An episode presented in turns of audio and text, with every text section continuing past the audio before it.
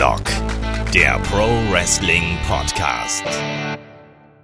Ja, hallo und herzlich willkommen zu Headlock, dem Pro Wrestling Podcast. Nach einer kleinen Pause geht es jetzt ganz normal weiter im regulären Geschehen und wir holen zum einen äh, den, die Show-Review zu WWE No Mercy nach und widmen uns vor allem auch vielen Hörerfragen. Es war total cool. Ihr habt uns so viele Fragen geschickt. Deswegen gehen wir gleich mal auf die zu Anfang ein und äh, bevor es losgeht, stelle ich mich gerade mal kurz vor. Ich bin Olaf, ich bin euer Host und bei mir ist heute der Ulrich Steppberger von der M-Games. Hallo. Guten Tag. Und der David Kloss von MannTV, dem Online-Magazin für Männer. Moin, moin. Moin, moin. So, ähm, ich habe gerade schon gesagt, Hörerfragen jede Menge, aber mir ist gerade eingefallen, wir haben ja noch was anderes. Nämlich, äh, wer sich ein bisschen im WXW-Universum auskennt, der äh, wird vielleicht auch WXW Now kennen. Und da gibt es jetzt bei headlock.de, weil ich ja die WXW Conversations für WXW Now mache, gibt es jetzt bei Headlock exklusive Preview auf diese Interviews, die ich da geführt habe. Das erste Interview ist bereits online mit Carsten Beck, 15 Minuten, ein bisschen über seine Karriere und über sein aktuelles Standing bei WXW. Dann gibt es bei uns auf der Facebook-Seite noch ein schönes Gewinnspiel bis Sonntagabend. Also da könnt ihr WWE 2K17 gewinnen. So, und damit erstmal genug der, ja, wie sagt man so schön, der Housekeeping-Regeln so ein bisschen starten wir dann doch mit den Hörerfragen durch. Ihr wisst, ihr könnt uns jederzeit Fragen stellen an fragen.headlock.de oder eben bei uns einfach auf die Facebook-Seite gehen oder über Twitter. Ähm, da gibt es jede Menge Möglichkeiten, um uns Fragen zu stellen.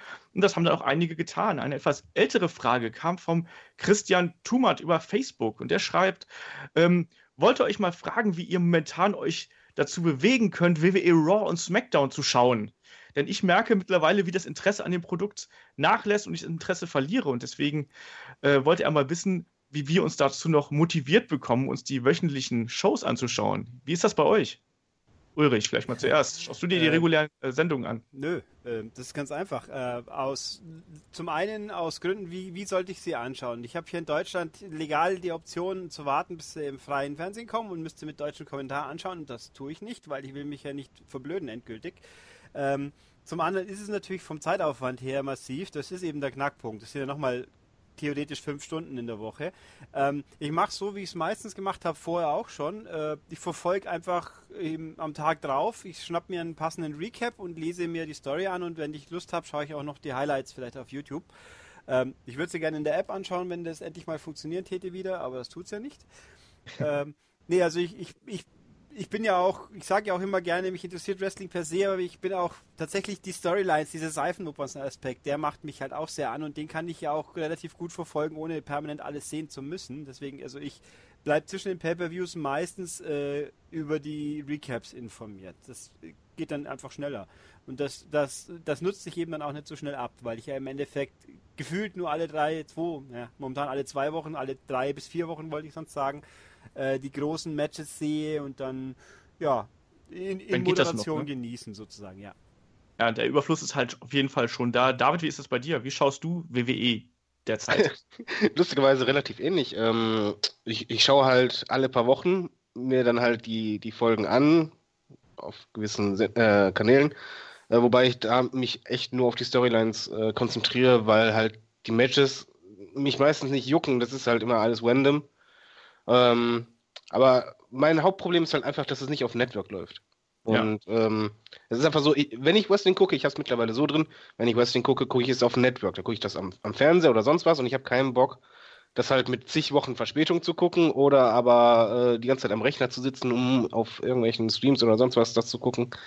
Ähm, das ist der, der größte Hindernispunkt bei mir.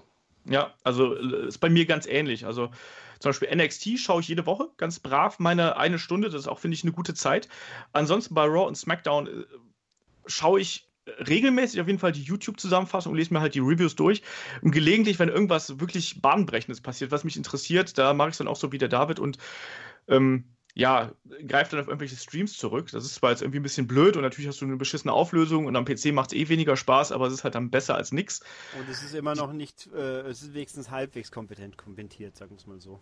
Ja, also das, das Ding ist einfach, ich habe nicht die Lust und Laune, mich dann da äh, zu einer festen Uhrzeit vor den Fernseher zu setzen. Also mittlerweile hat sich einfach meine Fernsehgewohnheiten so äh, verändert, dass ich keine Lust habe mehr auf Zeiten. So nach dem Motto, jetzt ist Donnerstags, wann kommt das? 10 Uhr, Viertel nach 10 oder wann auch immer.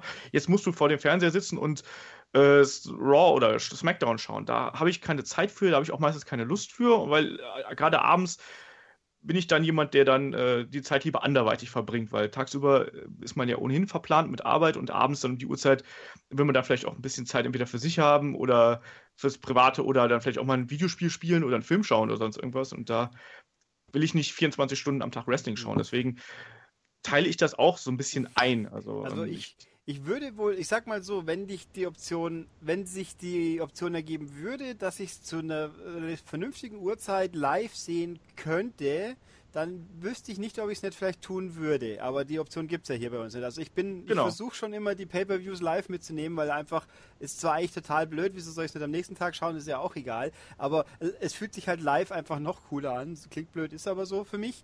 Ähm, und bei, bei den regulären Sendungen, ich würde ich würde sehr gerne mal wissen, wie viele Leute als WWE noch bei Sky war, da kam ja Raw live. Mhm. Äh, Wobei, da, da, muss ich dich äh, kurz stärken. Zeitweise ist das ja. ist ein Riesenunterschied, wirklich, ob man das live gesehen hat. Das, das fehlt mir auch momentan total bei den Weeklies. Ähm, bei War damals bei Sky, ich war halt einer der Idioten, die das halt wirklich live geguckt haben. Okay. Und äh, dadurch, dadurch war ich halt auch irgendwie viel mehr involviert und viel direkter dabei. Jetzt ist es halt so, die Gefahr auch durch soziale Medien ist halt sehr groß, dass du halt gespoilert wirst oder sonst was und du hast halt immer das Gefühl, ja, das war ja schon. Aber wenn du live dabei bist und zum Beispiel, was ich, ein Rückkehrer oder sonst irgendwas Besonderes live genau in diesem Moment vor deinen Augen passiert, mhm. bist du emotional ganz anders drin, als wenn du halt was siehst, was auch genau denselben Impact eigentlich hat, aber schon ein paar Tage her ist. Ja, das stimmt absolut. Ich meine, also, das hat man jetzt zum Beispiel bei Shane McMahon gemerkt, als er zurückgekommen wäre.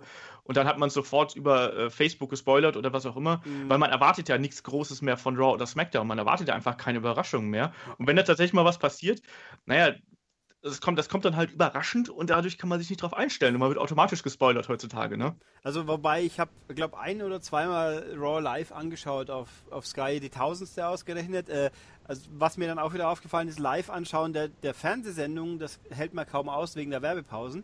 Das stimmt. Und, und wobei natürlich auch bei Sky damals ja SmackDown kam ja in Deutschland früher als in Amerika, wie es noch aufgezeichnet war. Das war, war, natürlich schon irgendwo cool, aber heutzutage ist es ja hinfällig, weil Gut, ab nächstes Jahr sind es dann beide bei Plus 7 Max, aber das ändert ja nichts daran, dass ich die deutschen Kommentatoren um die Ohren geschmissen bekäme und das tue ich mir nicht an. Das will ich einfach nicht. Und dann die finde die find ich gar nicht so schlimm, die kann ich ehrlich gesagt ganz gut ausblenden. Ja. Aber äh, ich glaube, äh, es liegt noch nicht mal daran, dass die schlecht sind, sondern einfach, ähm, es ist ganz anders, ob du halt einen englischen Kommentator hast, der halt dabei ist, oder halt, du halt einen Deutschen hast, der auch Begriffe ins Deutsche übersetzt. Genau. Und dadurch kommt es dir halt komisch vor, wenn du halt in der Promo hörst halt die Begriffe auf Englisch und so weiter.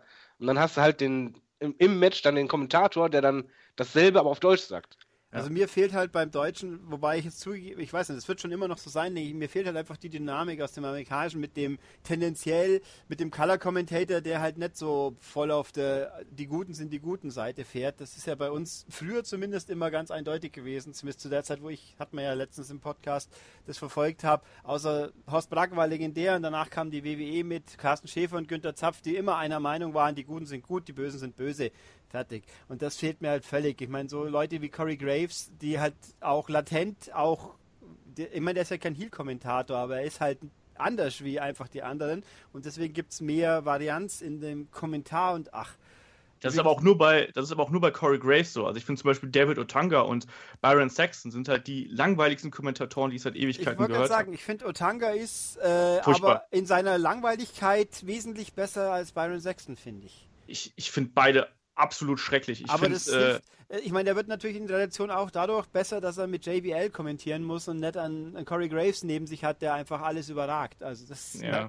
ich hätte gern Tom Phillips mal irgendwann in, auf einer vernünftigen Bühne, hätte ich auch nichts dagegen, aber ja, na gut. Wir schweifen gerade ab, ne? Ja, aber total. Deswegen, ähm, also ich glaube, wir haben so alle unsere Wege irgendwie WWE Raw und SmackDown zu empfangen, aber merken halt auch, dass so ein bisschen sowohl die Zeit als auch die Muße fehlt und auch die, die Kanäle fehlen einfach, um sich da Raw und SmackDown wirklich jede Woche äh, fünf Stunden zu geben. Ne? Also, ja, vor allem, ich, ich denke mir bei Leuten, ich, ich bin ja recht konsequent fokussiert auf WWE, wie, aber ihr schaut ja anderes Zeugs auch noch an. Ich weiß gar nicht, wie man das auch noch hinkriegt. Also, ja, deswegen muss man das einfach ein bisschen komprimieren. Anders geht es halt da nicht. Und ich glaube, bei dem Großteil des WWE-Programms aktuell bleibt man da halt auch so auf dem Laufenden. Also Also ganz blöd formuliert. Also es kommt ja inzwischen auch nicht mehr auf den einzelnen Kampf an, sondern nur noch um die Geschichte, die da drumherum geht. Also äh, dank 50-50 Booking ist es ja vorbei, dass man jetzt sagt, oh ja, hast du diesen einen Kampf gesehen? Das ist ja nur noch alle Jubeljahre mal.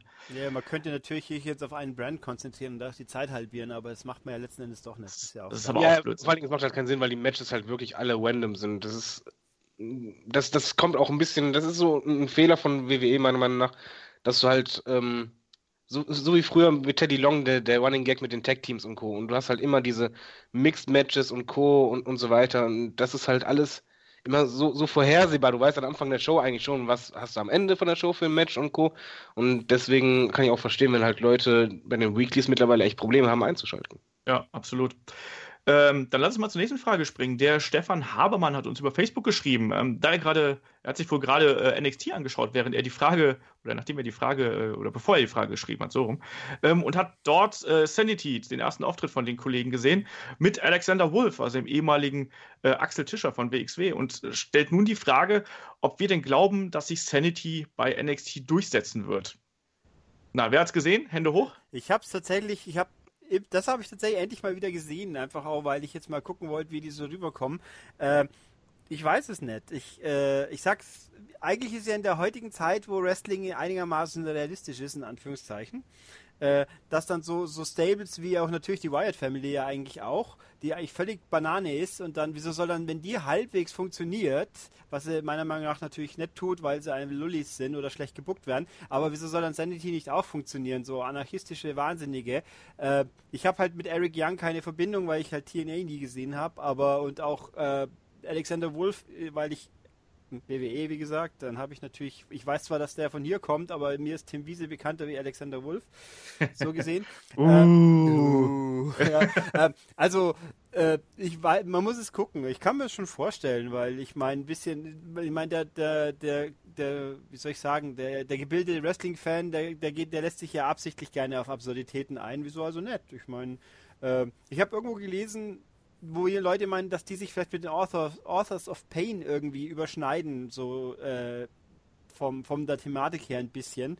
Könnte, könnte sein vielleicht, aber die sind natürlich, die sind eigentlich nur langweilig. Die sind halt Monster ja. und hauen alles kaputt. Also ich, ich finde ich find Sanity rein als Gruppierung, wie sie präsentiert worden sind, fand ich das sehr interessant und sehr gruselig. Also, was heißt nicht gruselig, aber halt sehr spannend aufbereitet, wie du schon gesagt hast, hier so die, die wahnsinnigen Anarchisten irgendwie, die da reinkommen mit den äh, mit den, mit den Kapuzen und den äh, Tüchern um, ums Gesicht, dass man sie nicht mehr erkennen konnte und den Brillen teilweise auch. Ähm, was mir auch gut gefallen hat, ist, dass man damit, also allein mit der Konstellation, wie man diesen Stable aufbereitet hat, alle Bereiche von NXT abgedeckt hat. Du hast ein Tag-Team, was auch schon vorher als Tag-Team gearbeitet hat, bestehend aus Alexander Wolf und Sawyer Fulton die wohl auch ganz okay ähm, zusammen da irgendwie interagieren. Also ich finde das auch so von der Dynamik her, finde ich es echt nett. Die treten jetzt ja dann auch im Dusty Rhodes Tag Team Classic zusammen an. War ja auch dann das erste Match, genau, ja. Genau, haben das erste Match ja auch äh, sehr deutlich gewonnen, äh, nachdem äh, Bobby Roode äh, sich verabschiedet hat von Ty Dillinger. Ähm, ja, und dann hast du Nikki Cross als neue Dame in der Ladies Division bei NXT, was auch dringend notwendig ist. Und eben Eric Young, der zum einen ein sehr cooles Sprachrohr sein kann, was zum Beispiel Alexander Wolf nie sein könnte, weil nichts gegen Axel, aber der war schon bei, ähm, ähm, bei WXW waren seine Promos schon immer sehr grenzwertig und ich weiß nicht genau, wie sein Englisch ist. Also ähm, ich glaube, da ist es gut, dass man den erstmal nur wresteln lässt und zerstören lässt und vielleicht noch mehr Zeit gibt, um sich so ein bisschen. Äh, er hat ein Match mal bekommen vor ein paar Monaten, vor Wochen. Er hat mehrere Monaten. Matches bekommen. Also, also. auf äh, den, also ich habe einmal gesehen bei NXT und da haben sie irgendwie schon so, dass da hast du dann auch hin immer irgendwas Deutsches rufen hören, zwei, dreimal, und da wurde auch so von Graves mehr oder weniger gesagt, er kann kein Englisch sinngemäß. Äh, so der Charakter. Also ich finde, bei dem, sie haben mir sein Outfit ein bisschen getweakt. Das sieht jetzt auf jeden Fall nicht mehr ganz so gruselig schlecht aus. Das ist, ich meine, ja. die Deutschlandflagge bräuchte vielleicht trotzdem nicht drauf, aber egal. Also jetzt sieht, sieht er mit seinem, mit seinem verwilderten Look und der bisschen nicht mehr ganz so nach, nach äh, wie soll ich sagen, äh, Werkstattarbeiter overall aussehende Outfit ja. auf jeden Fall ein bisschen besser aus. Das passt schon besser zusammen. Ja. Äh, David, wie fandest du? Hast du es gesehen? Ja, und wie fandest ähm, du Ich, ich finde es ehrlich gesagt, ähm, also man, man, kann bei Stables meiner Meinung nach anfangs ähm, noch nicht sagen, wo die Reise hingeht. Das, das muss man einfach sehen, wie es halt umgesetzt wird. Ich finde vom Potenzial her, erstmal von der Stimmung her, die sie halt ähm, rübergebracht haben, fand ich das sehr gut. weil ich halt auch nicht direkt wusste, okay, was soll ich jetzt mit denen anfangen? Wie, wie sind die? Ich, ich finde es super genial, dass eine Frau dabei ist. Ja. Äh, muss ich ganz ehrlich sagen, weil das ist einfach dann auch mal was anderes und es ist auch realistisch. Warum sollte halt nicht eine Frau auch dabei sein? Und ähm, das Styling finde ich halt sehr cool, was ich halt äh, bei Wrestlern immer sehr wichtig finde, wie man mittlerweile ja weiß. Und bei denen ist es halt gelungen. Und die Frage ist halt jetzt einfach nur, wie man es umsetzt. Das ist, genau. Potenzial ist da. Ja. Äh, die sind halt, wie ihr sagt, unterschiedliche Wrestler. Ich finde halt auch, es ist halt ähm, von der Präsenz her sind die halt auch schon imposant. Also ich meine, äh, das Tag-Team ist halt schon sehr groß gewachsen und wenn die dann reinkommen, das ist dann schon wow. Und, ähm, und Axel ist halt auch ein guter Wrestler im Gegensatz zu zum Beispiel den Authors of Pain. Also immer so äh, dahingestellt lassen. Ne?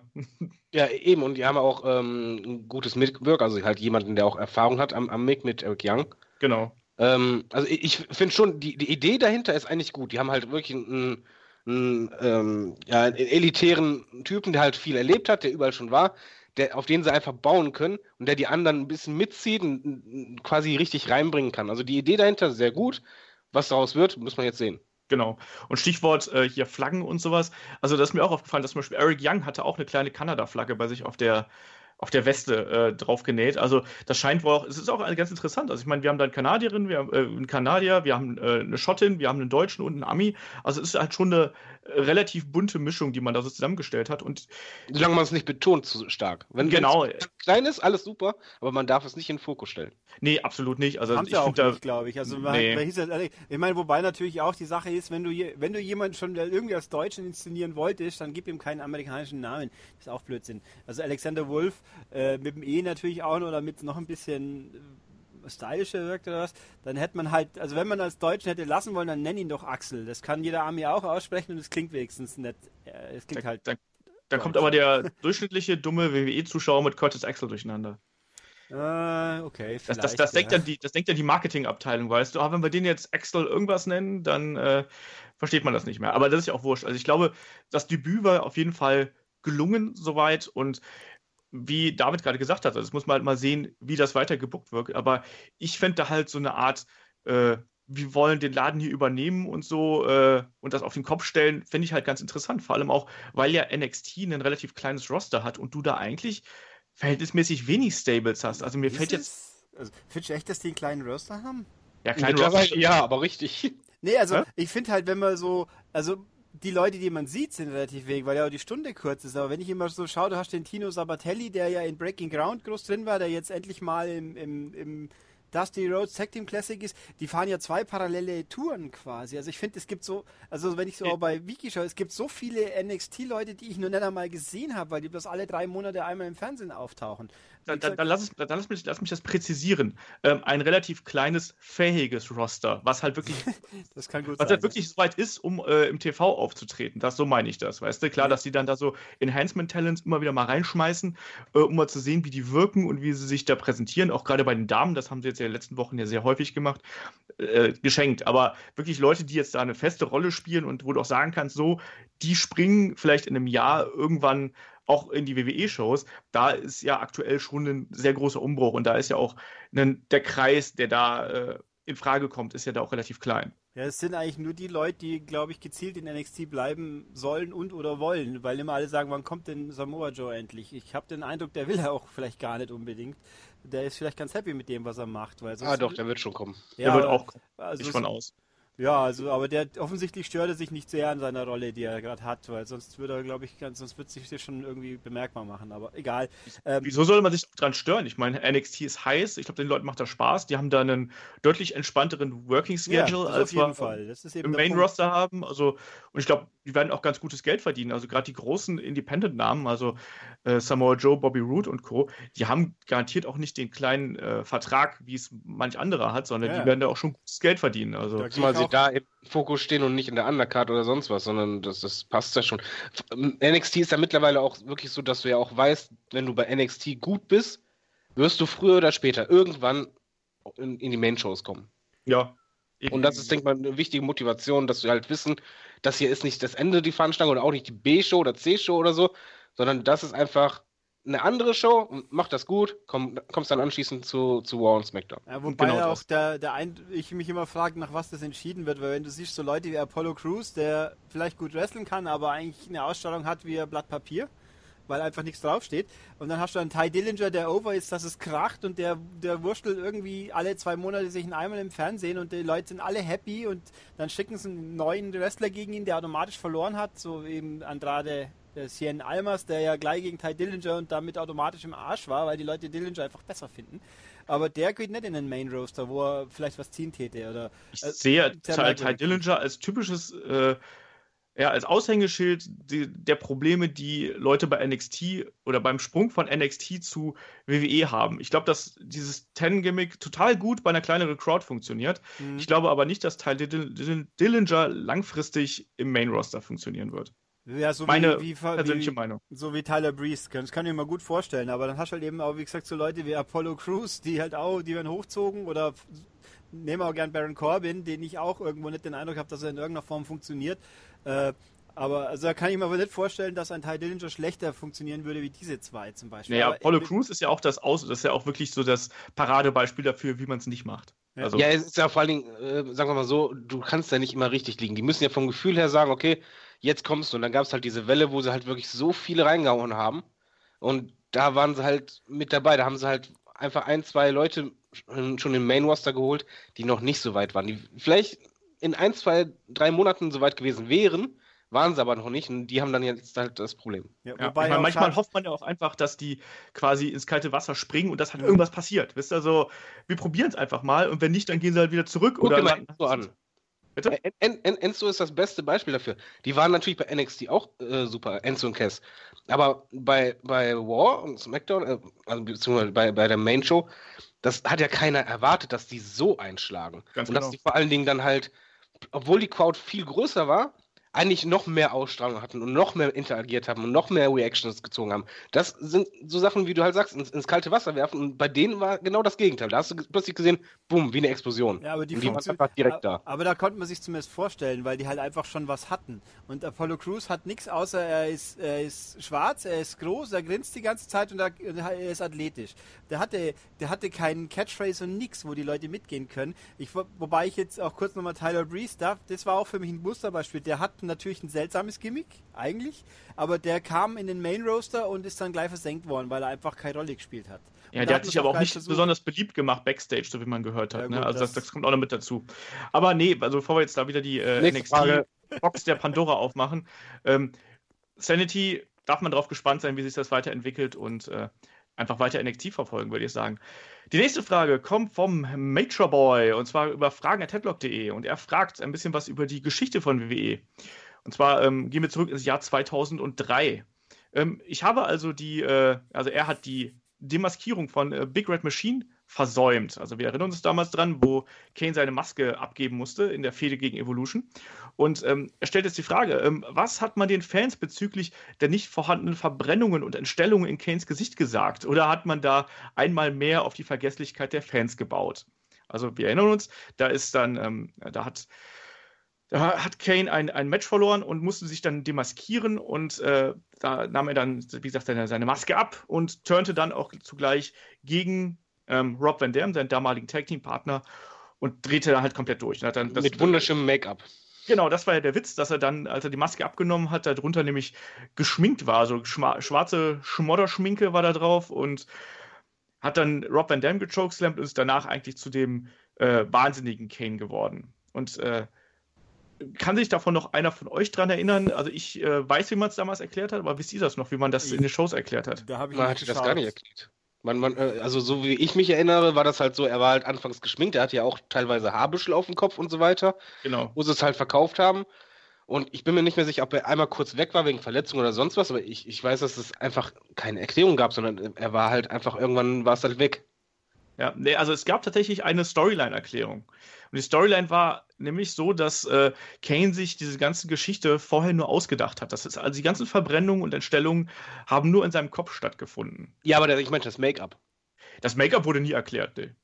Natürlich nicht. Weil, weil das war halt, also als, als man erst die Maske abgenommen hat, es hat halt schon optisch den Eindruck, wegen, okay, der hat jetzt wirklich Verbrennung. Natürlich war das Make-up nicht super, aber der Eindruck sollte erweckt werden. Deswegen machte das eigentlich irgendwie wenig Sinn, vor allem mit den Haarbüscheln und so. Genau, also er kam dann eigentlich die Woche drauf, äh, kam er dann raus, da hatte er dann dieses Handtuch über dem Kopf und dann war er halt eben kahl rasiert und äh, normal, also wie er jetzt auch aussieht, ne? mit äh, diesem weißen Auge, mit der weißen Kontaktlinse in dem einen Auge.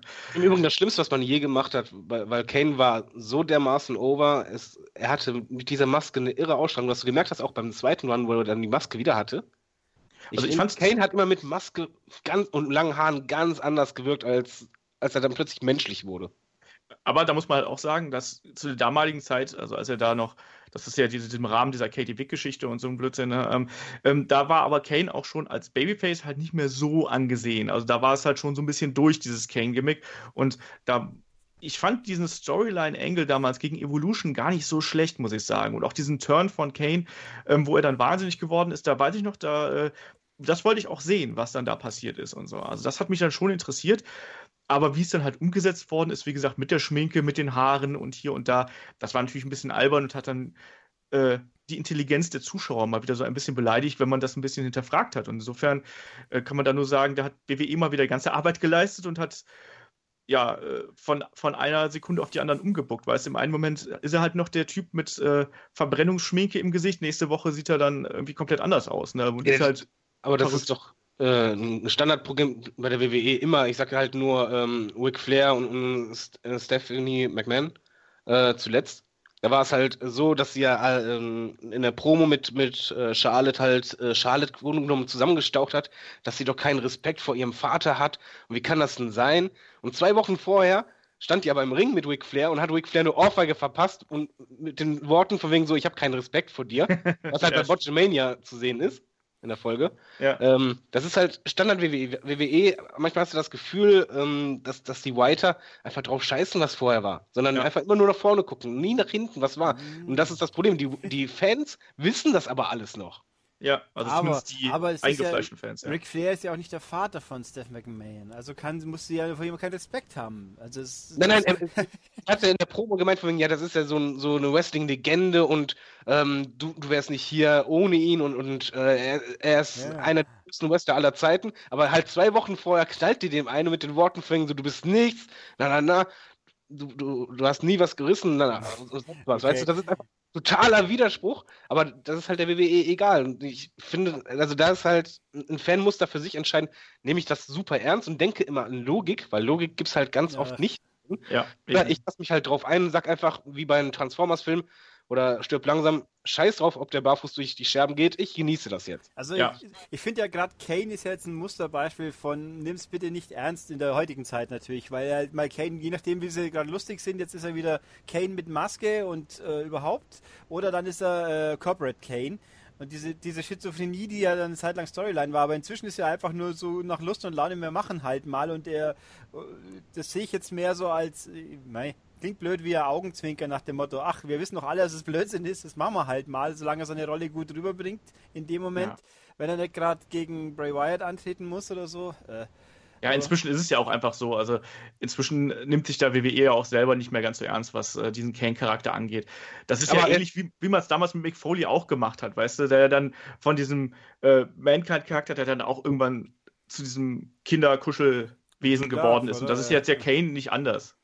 Mal eine Frage, ähm, jetzt mal von Kane abgesehen, allgemein, würdet ihr euch freuen, wenn die WWE mehr an Logik denkt und auch daran zum Beispiel Sachen hervorholt, die vor ein paar Monaten waren, oder wenn ich halt zurückdenke, an die großen Feen oder so, wenn ich so, so Shawn Michaels und, und, und, und sehe, wenn er seinen Tag-Team-Partner durch die Scheibe gehauen hat, das war ja dann etwas, das hat sich durchgezogen. Egal, wann die halt aufeinander getroffen sind oder wann er erwähnt wurde, diese Sachen gab es ja immer, oder wenn es halt einen Turn gab zwischen Bret Hart und, und Owen Hart und so weiter, das war ja immer trotzdem irgendwo präsent und, und Co. Also findet ihr das, sollten die vielleicht wieder mehr machen oder, oder stört euch das gar nicht? Weil mich persönlich zum Beispiel, äh, wenn ich zurückdenke, packt mich das schon viel mehr, wenn ich halt Sachen von früher aufgeholt habe, von wegen so, ja, hier damals ging es mir oder damals hast du mir ähm, den Titel gekostet oder sonst irgendwas und das dann wieder auffühlen und das halt auch nicht vergessen wird und nicht so getan wird, als wenn es das nie gegeben hätte. Naja, das macht WWE ja nun bei manchen Fäden ja auch schon. Also wie gesagt, Kane ist jetzt da kein gutes Beispiel für, aber ja, ja. Ähm,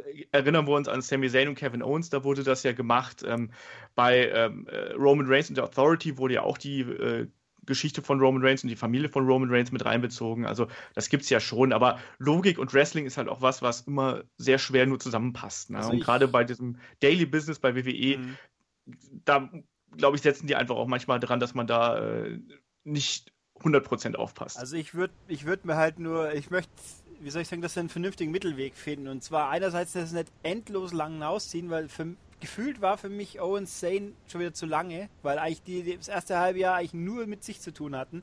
Und so gut es auch zusammenpasst, wenn es dann nach dem fünften Mal so ungefähr, wird es langsam halt ein bisschen gleich. Und wenn sich zum fünften Mal hintereinander der andere dem einen den anderen Titel Opportunity kostet, weil sie nicht loslassen können oder er sich selber versaut, weil er jetzt gerade da drüben der Owens aus dem Eck winkt, irgendwann sollte man drüber hinwegkommen, so ungefähr. Nur soll es dann gleichzeitig nicht so abrupt wieder sein, dass es auch in der nächsten Woche komplett anders ist. So wie halt auch, was ja auch mit Gallows und Anderson passiert. So gefühlt alle zwei Wochen haben sie eine andere Ausrichtung, die von Badass zu totalen Clowns und jetzt sind sie theoretisch wieder Badass. Sowas geht halt auch nicht. Aber Wobei ich das, das gerade lustig finde, weil bei mir ist es genau andersrum. Bei, bei Sami Zayn und Kevin Owens hätte ich mir gewünscht, dass sie das wie früher Bret Hart, Stone Cold und so weiter echt ein Jahr gezogen hätten, ja. aber ohne Match. Und dann, oder, oder ein Match oder zwei, maximal, aber nicht dieses, nicht in der Weekly aufeinandertreffen oder sonst was, random. Dann ein Hauptmatch bei WrestleMania, das wäre so großartig gewesen und das hätte auch, das wäre auch glaubwürdig gewesen. Die hätten sich wirklich die ganze Zeit Titelchance und, oder Titel kosten können immer wieder behaken über Monate, Monate, Monate und dann Bam. Ja, also das meine ich auch, es kam, also theoretisch, ich habe nichts dagegen, dass es mehrfach passiert, aber wenn es halt jede Woche hintereinander passiert und du genau weißt, die nächste Woche, diesmal passiert es wieder und wieder und wieder und wieder, so wie jetzt halt irgendwie gefühlt auch, wenn immer die gleichen, nach drei Pay-Per-Views hintereinander die gleichen Leute das die, ihr Match haben, ohne dass es in der, in der Serie oder also, also sagen wir mal, Seamus und Cesaro fand ich mal zwar na gut, abgesehen vom Schluss, dass die dann so eine Best of Seven Serie haben, das finde ich ja theoretisch okay, aber das jetzt halt wie, äh, sonst bei Raw Charlotte und Sascha schon wieder, weil niemand anders da ist, gut, aber das ist mal einfach zu doof. Und so, wenn ich jetzt halt äh, Zane und Owens die ganze Zeit, die ganze Zeit, wobei sie haben ihn ja gut abgeschlossen, meiner Meinung nach sogar. Nee, haben sie nicht. Haben, sie, haben sie gar nicht. Das ist ja das Problem, es ist ja komplett offen geblieben. Nee, im Endeffekt eigentlich, also ich habe ich es so interpretiert, in dem Match, Sami Zayn gewinnt und hat jetzt quasi ist überwunden, nur dass halt hinten nach der Sieger im Arsch war und völlig verschwunden ist und der Verlierer ist jetzt quasi der große Checker. Also das Ding war gecapped und aber die, der, der theoretische Sieger war eigentlich der Loser. In der, Na in der, im, im, in der Nachwirkung, sage ich jetzt mal. Ja, ich, ich sehe das zum Beispiel. Und jetzt äh, reden sie gar nicht mehr miteinander, klar. Also, also jetzt kriegen, jetzt sind sie zwar nur da, aber es ist also quasi, jetzt ist überhaupt keine Interaktion mehr, ist auch ein bisschen seltsam. Also, wobei ich gesagt hätte, am besten sind sie im Brand Split getrennt und dann vielleicht in Survivor Series aufeinander wieder losgelassen oder irgendwie sowas, aber das haben sie dann auch nicht gemacht, klar. Ja, also ich finde, das haben sie halt nicht gemacht. normalerweise ist es halt so bei, bei großen Fäden für mich, ich nehme es halt als Beispiel, weil wir das zuletzt im Podcast hatten, Stone Cold und Bret Hart. Das hat sich irre gezogen und dann gab es halt diese Zuspitzung zu dem einen Match. Und ähm, das fehlt mir zum Beispiel bei der WWE aktuell ziemlich deutlich. Also sagen wir zum Beispiel auch AJ Styles, John Cena. Super Matches, wirklich könnte ich den beiden den Arsch küssen dafür. Aber es ist halt, ähm, ja, eigentlich Match, dann kommt das nächste Match beim nächsten Pay-Per-View, dann das nächste, wie du halt sagst. Das geht mir auch auf den Zeiger, aber so diese Zuspitzung, und zwar diese lange Zuspitzung, die gibt es halt momentan nicht in meinen Augen. Also ich kann mich jetzt gerade zumindest nicht aktuell an, an dicke Matches erinnern, wo das so war über Monate hinweg. Ja, ich hatte ja auch, äh, als wir diesen Kampf da mit Kevin Owens gegen Sami Zayn äh, hatten, habe ich eigentlich auch drauf ge gewettet, dass danach noch das große Blow-Off-Match kommt und nicht, dass das das Blo große Blow-Off-Match gewesen sein soll. Also, ja, bei manchen, also ich, ich, schließe mich da David voll und ganz an. Also ich finde auch, dass man manche Fäden, gerade wenn die gut funktionieren, ähm, die muss man konsequenter zu Ende führen und auch wirklich dann mit einem Bang einfach beenden. Ansonsten macht es halt keinen Sinn. Und ansonsten stehen wir da, so wie bei Kevin Owens und Sami Zayn und fragen uns, hm, wie ist denn das jetzt eigentlich? Obwohl doch, aber, vielleicht gab es doch noch einen Bang, aber den können wir heute in der im Review-Show kommen wir dazu. genau, wenn wir noch dazu kommen. Wobei ähm, ich ganz kurz noch eben zu Fäden, aber man hat ja auch quasi Sascha Charlotte ist jetzt quasi die große Fehde, was die Frauen angeht, sage ich jetzt mal. Da hatte ich den Eindruck, die wäre vorbei gewesen und dann kam die Verletzung dazwischen, weil das, die zieht sich wie Kaugummi, obwohl sie eigentlich theoretisch das Potenzial hätte, lang zu halten, aber es fühlt ja. sich für mich jetzt halt auch völlig ausgelutscht inzwischen schon an. Nee, bin ich voll bei dir. Ja, bin ich genauso. Also ich hoffe, dass ja. jetzt dann nach Hell in the Cell Schluss ist, aber das wäre mal, kann ich mal fast Ja, die, die müssen das als Cut machen. Also Hell in the Cell, das erste Frauenmatch, äh, ist glaube ich das erste Frauenmatch im Pay-Per-View ja. bei WWE, ne? Als, ja. als Hell in the Cell Match. Das muss das Highlight sein, weil es muss auch so angeteasert werden. Es muss quasi so aufgebaut werden, dass man sagt, okay, dieses Match entscheidet danach Ende aus. So, jetzt, genau. jetzt gib es ein. So soll es ho hoffentlich auch sein. Aber lass uns dann einfach Frage. mal zur, zur, nächsten Frage springen. Das ist eine, äh, eine Bücherfrage zur Abwechslung mal. Wir schauen ja nicht nur, wir lesen ja auch. Und der Teilzeit-Fan fragt, äh, welche Sachbücher und Biografien könnt ihr denn empfehlen? Egal ob WWE oder japanisches Wrestling. Na, japanisches Wrestling, liebe Freunde. Wir können ähm, auch so gut lesen, japanisch wahrscheinlich. Wer, wer darf denn jetzt? Ja, ja, weil ich habe keine Ahnung davon, nullo. Okay, David, hast du schon dir mal Biografien oder andere Wrestling-Bücher reingezogen? Ja, ich muss dazu sagen, mein Englisch, auch wenn ich mir die Shows auf Englisch anschaue, äh, ist nicht das Beste. Allerdings äh, haben wir die Bücher alle auf Englisch geholt. Ähm, erstmal sehr, sehr gut ist halt einfach Mick Foley. Das, das ist der Klassiker. Sagen. Also, ne, noch nicht mal das erste, sondern ähm, das, das dritte Buch war das, glaube ich. Ich weiß nicht, ich fand das erste am besten. Ähm, ich fand das, das dritte, wo es halt auch zum Beispiel um sein Hardcore-Match bei WrestleMania äh, gegen Edge ging. Mhm. Äh, gran grandiose Kiste. Ähm, was ich mir auch geholt hatte, war so eine WWE-Enzyklopädie. Gibt okay. es, ich glaube, WWE 100 oder, oder 50 oder so. 50, ja. Ähm, die kann ich echt ans Herz legen. Das, die ist riesengroß, schön, schöne Bilder drin und halt auch ähm, viele Fakten halt zu, zu den einzelnen Wrestlern und, und was da alles passiert ist. Äh, das ist sehr gut. Und ähm, Chris Jericho sollte man auch nicht außer Acht lassen. Ja, Chris Jericho ist äh, ganz hervorragend, äh, Lion's Tale und so. Das habe ich auch äh, zuletzt gelesen. Ansonsten, klar, Mick Foley ist, ist wirklich der Klassiker. Das sollte man unbedingt gelesen haben, weil das äh, auch vom, vom Schreiberischen her, finde ich, äh, sehr, sehr gut ist und sehr unterhaltsam ist. Daniel Bryan ist zuletzt rausgekommen, die Biografie. Ähm, fand ich auch sehr gut. Ansonsten, wenn es mal ein bisschen was anderes sein soll, kann ich da noch ähm, die Biografie vom Dynamite Kid empfehlen. Ähm, sehr interessant, aber auch sehr traurig, weil man weiß ja, was aus dem Dynamite Kid geworden ist mit seinen gesundheitlichen Problemen.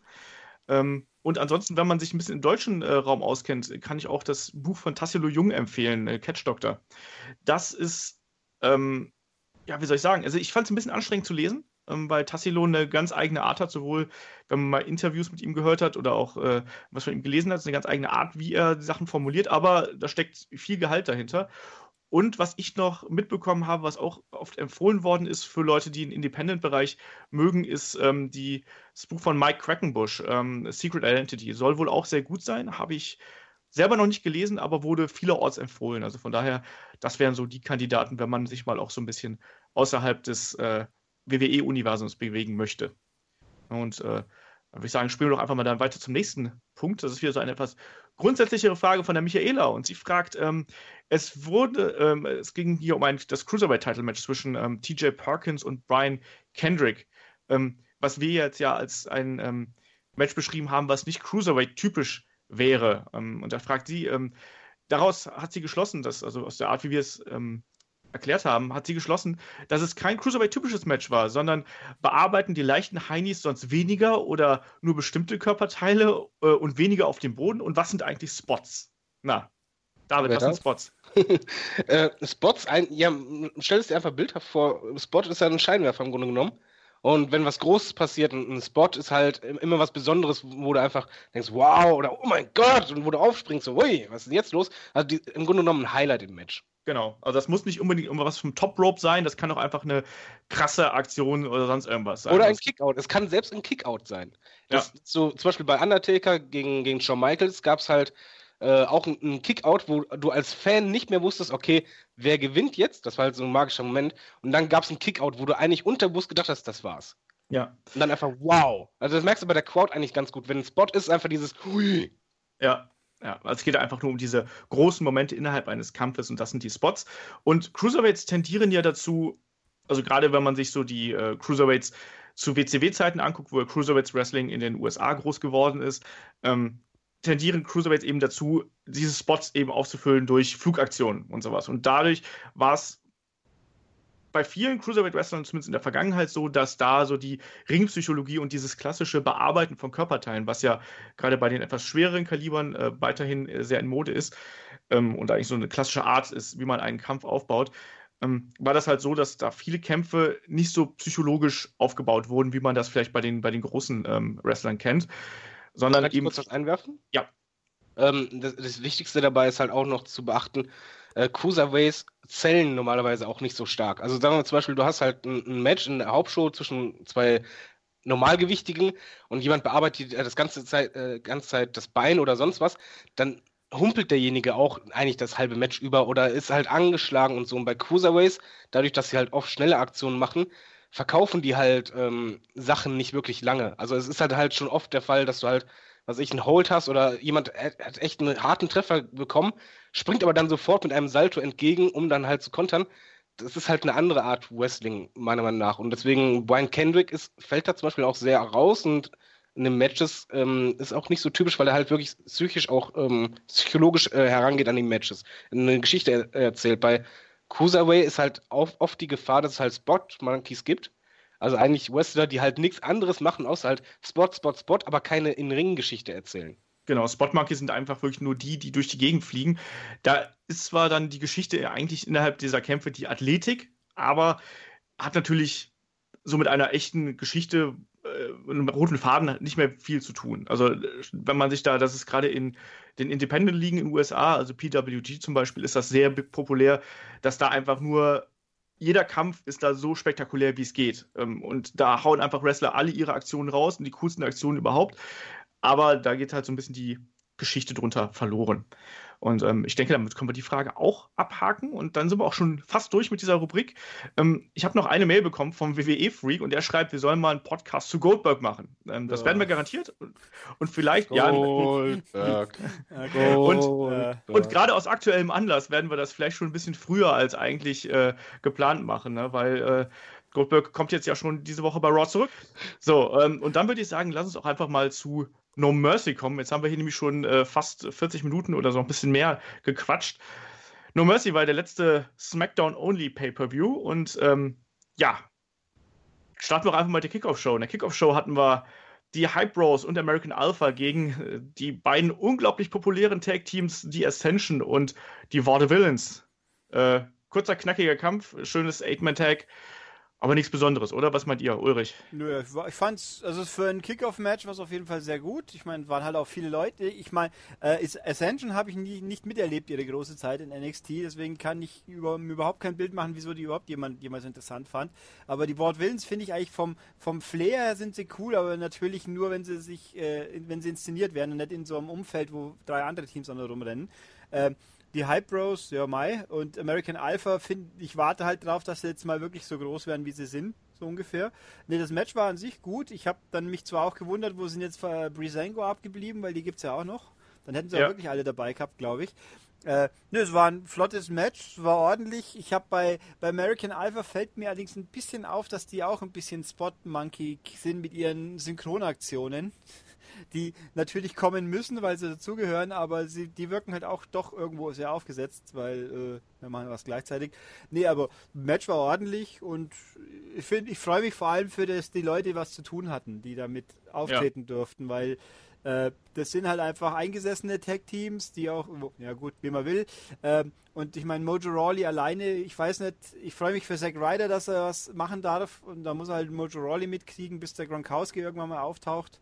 Ähm, und dann schauen wir mal. Ne, war, war ordentlich. Also es war oh. das, das, die ganze äh, Pre-Show war natürlich wie immer eine halbe Stunde zu lang.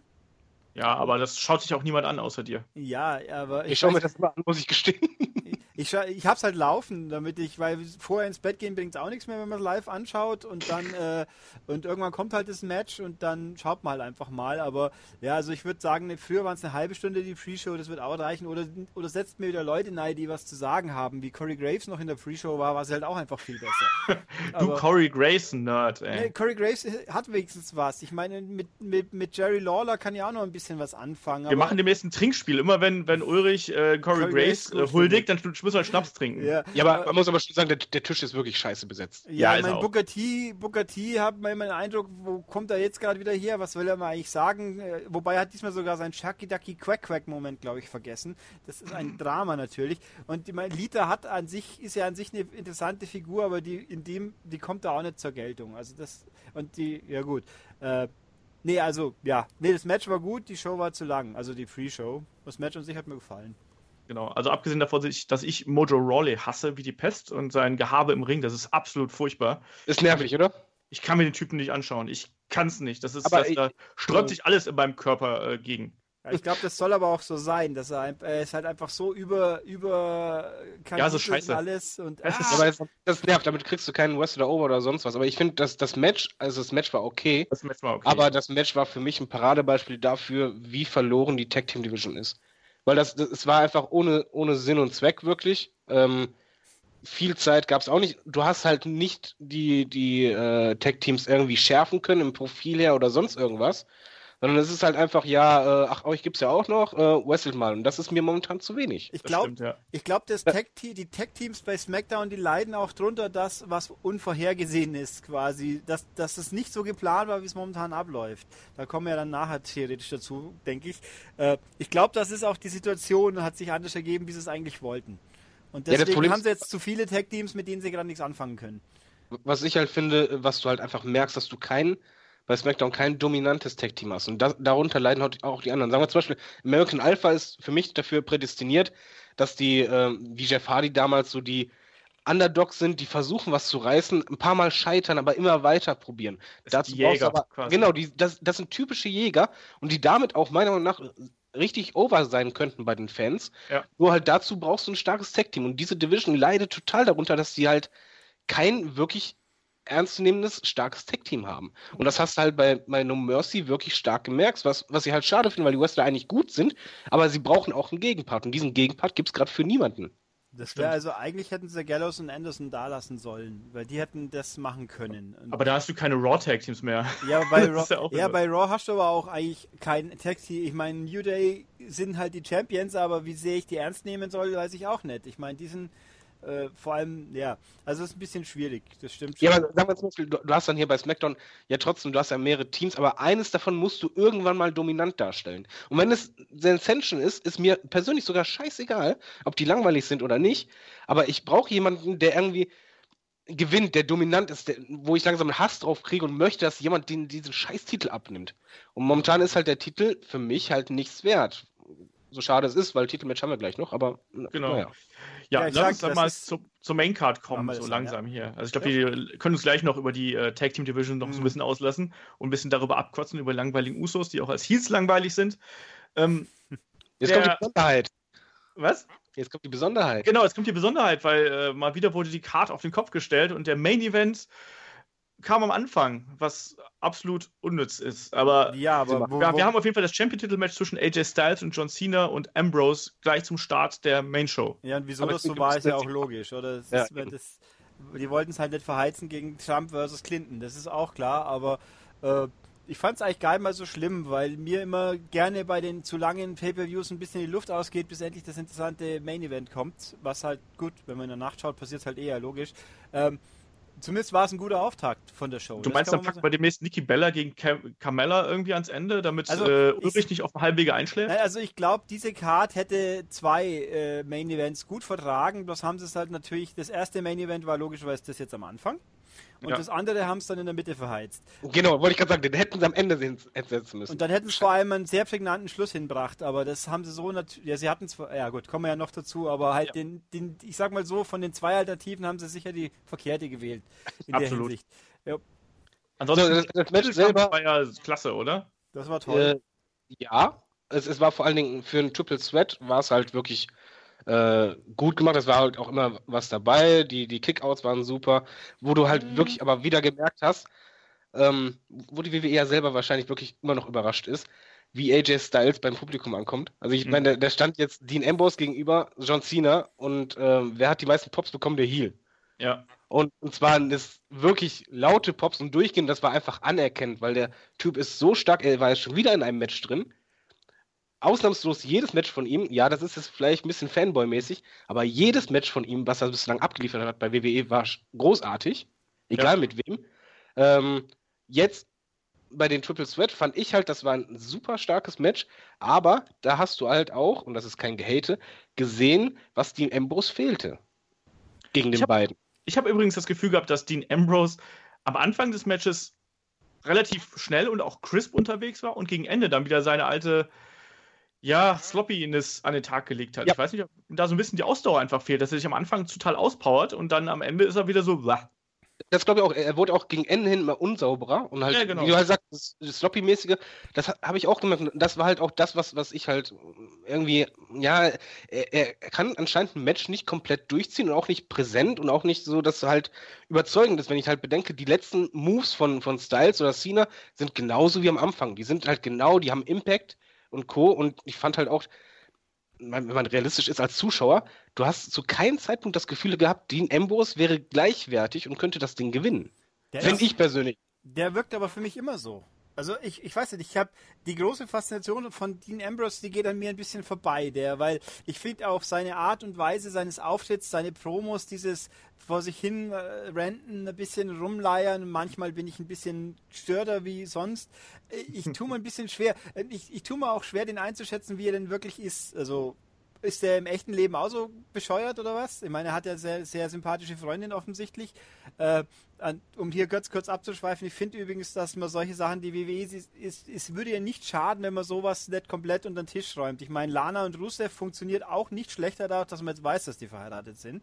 Ich, ich tue mir immer sehr schwer, wenn Ringreporterin X mit Wrestler Y ein ernstes Interview führt. Du weißt ganz genau, die, die Ja. nachher gehen sie zusammen in die Kiste und jetzt kennen sie sich quasi nicht. Das ist Blödsinn. Das sollte natürlich eigentlich nicht passieren, dass, dass äh, Rennie Young auch Dean Ambrose interviewt. Das macht natürlich keinen Sinn. Ja, und auch was Also, in der Pre-Show das Match analysiert. Wie sind die Chancen von meinem Lover, aber ich kenne ihn ja eigentlich gar nicht. Also das finde ich, dann, dann sagt Ja, das einfach auch. niemand Weil vielleicht. Es, äh, es würde ja auch vor allen Dingen eigentlich für den Zuschauer eine andere Bindung hinkriegen, wenn halt, es hat ja was Menschliches, wenn ein Moderator sagt von wegen so, ja, mein Kerl kämpft gleich, wie stehen denn die Chancen? Und alle sagen zum Beispiel, er wird verlieren, er wird verlieren. Dann sagt sie so, nein, aber ich glaube an ihn und er wird euch das schon zeigen Ja. oder sonst was. Das ist ja glaubwürdig und bringt auch hier andere Facetten rein. Und das kam auch ganz besonders in ihrer, wie heißt ihre Show auf dem Network? Ich hab's vergessen.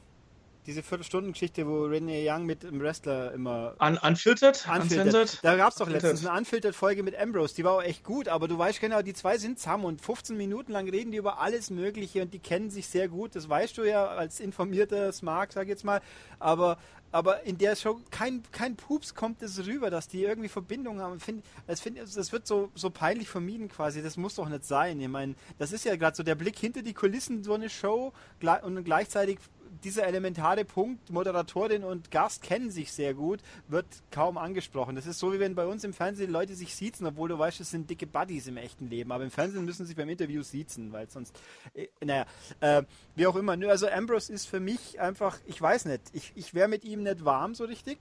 Der ist, äh, offensichtlich hat er ja was und diese Wild, äh, Wild Gun oder halt Wildcard-mäßige, äh, bisschen irre, passt schon auch eigentlich, aber er wirkt halt, so wie sein Outfit schlurfig wirkt, ist sein Auftritt schlurfig und seine Matches irgendwo schlurfig. Und mir fehlt Mhm. einfach ein bisschen das Crispe, was eben äh, AJ Styles alles hat. Das Einzige, was bei dem furchtbar ist, ist sein viertes Namenstattoo, das irgendwie nicht zu den anderen drei passt, finde ich. Immer wenn ich das, sehe, Das- denke ich immer, da hat der, hat der Tätowierer versagt. Auf sowas achte ich nicht. Ja, es fällt mir nur Doch, das fällt schon auf. nee, unbewusst halt, weil du hast ja, da hat er sein, die Geburtsdaten seiner Kinder. Das, und da, das vierte kam erst dazu, das war jetzt in dieser Ink-Folge mit Corey Graves, yay.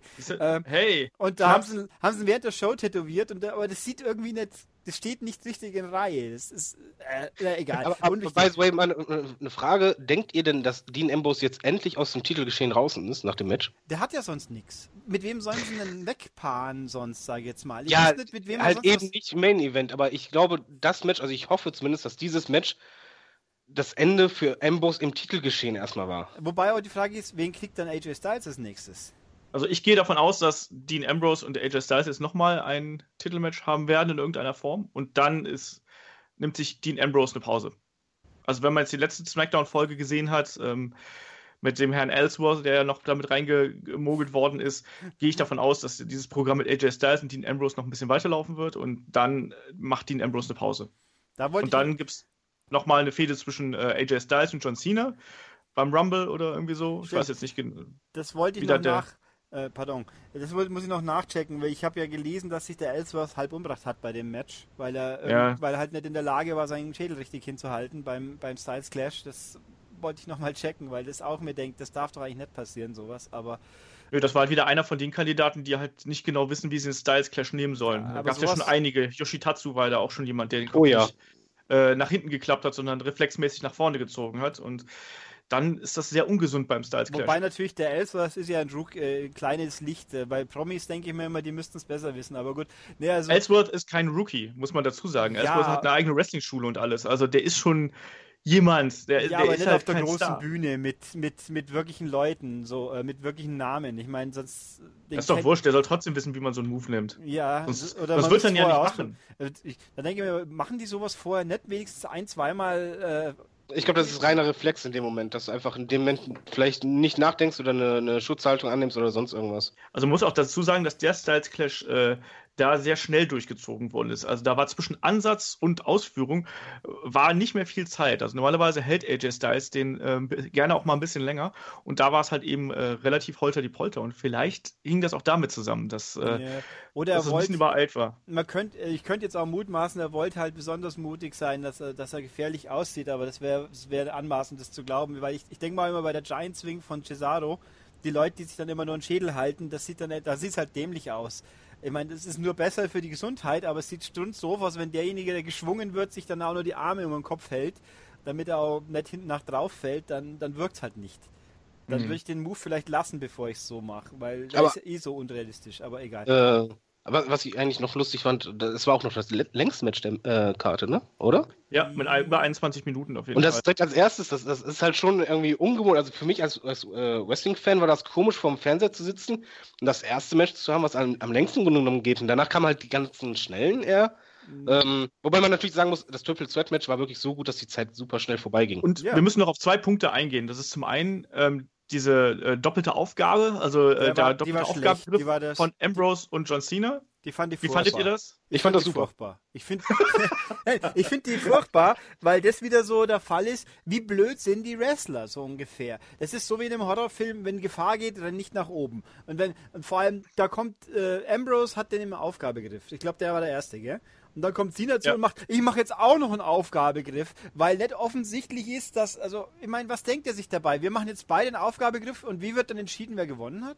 Ja, man, du es ist zumindest sicherer, dass du nicht verloren hast. Ja. so, aber also es ist, es ist natürlich bescheuert an sich, aber was ich daran halt einfach gut fand, ähm, sie haben die beiden ja im Grunde genommen Anführungszeichen gestärkt durch einen Aufgabesieg eigentlich, aber AJ Styles nicht geschwächt, weil er, hat nicht getappt bei einem, sondern bei zweien, somit ihn auch gestärkt. Und danach ging es ja weiter. Ja, man könnte, also das mit, ich, ich verstehe diese Logik ja. Ich bin zwar der Meinung, einerseits, trotz allem bleibt natürlich, AJ Styles hat verloren, eigentlich.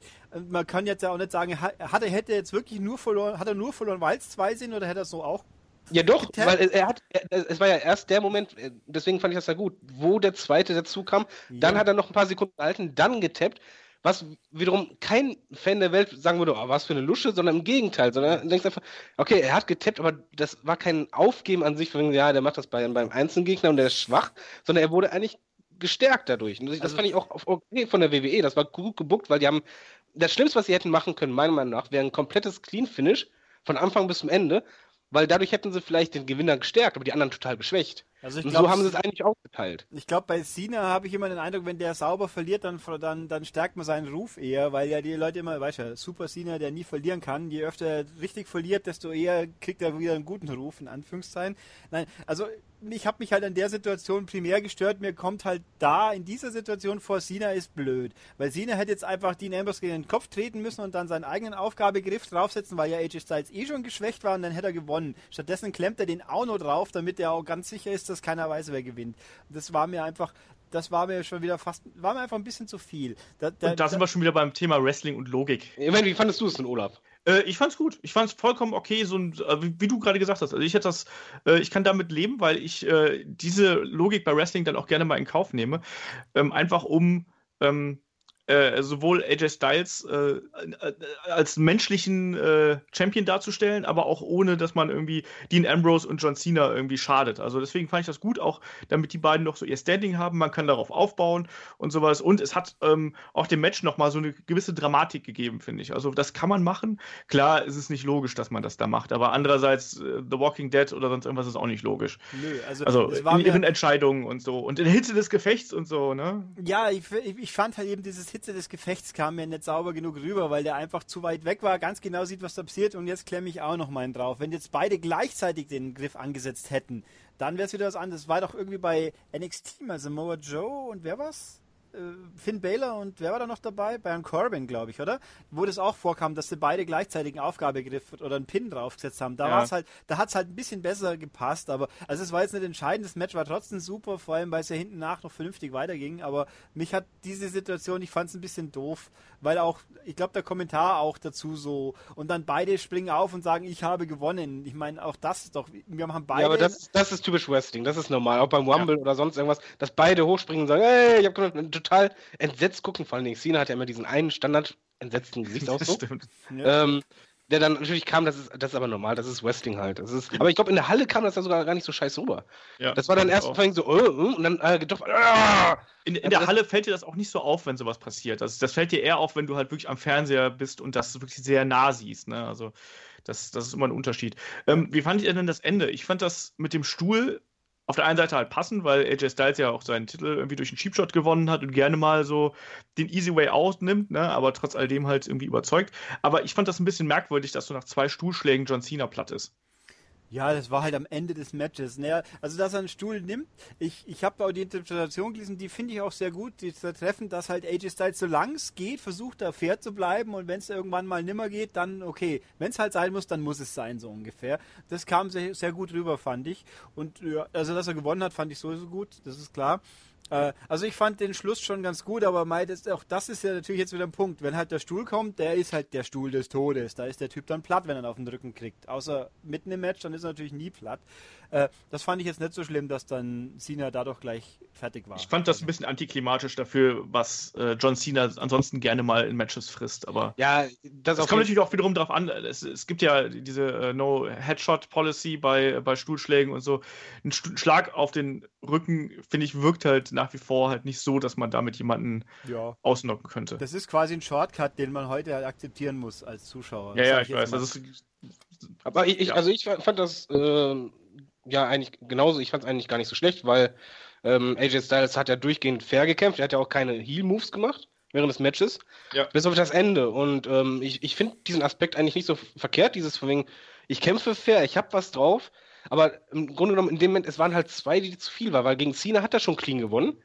Heißt, die Fans wissen auch, der kann das, aber es waren halt jetzt zwei zu viel. Und ich finde, dadurch haben sie einander gestärkt. Er wurde als clever dargestellt und auch nicht als Feigling, sondern er hat einfach gesagt, jetzt, jetzt reicht's, weißt du, jetzt, jetzt mache ich das, Ende aus. Ich fand's okay und ich fand's auch passend zu den Charakteren.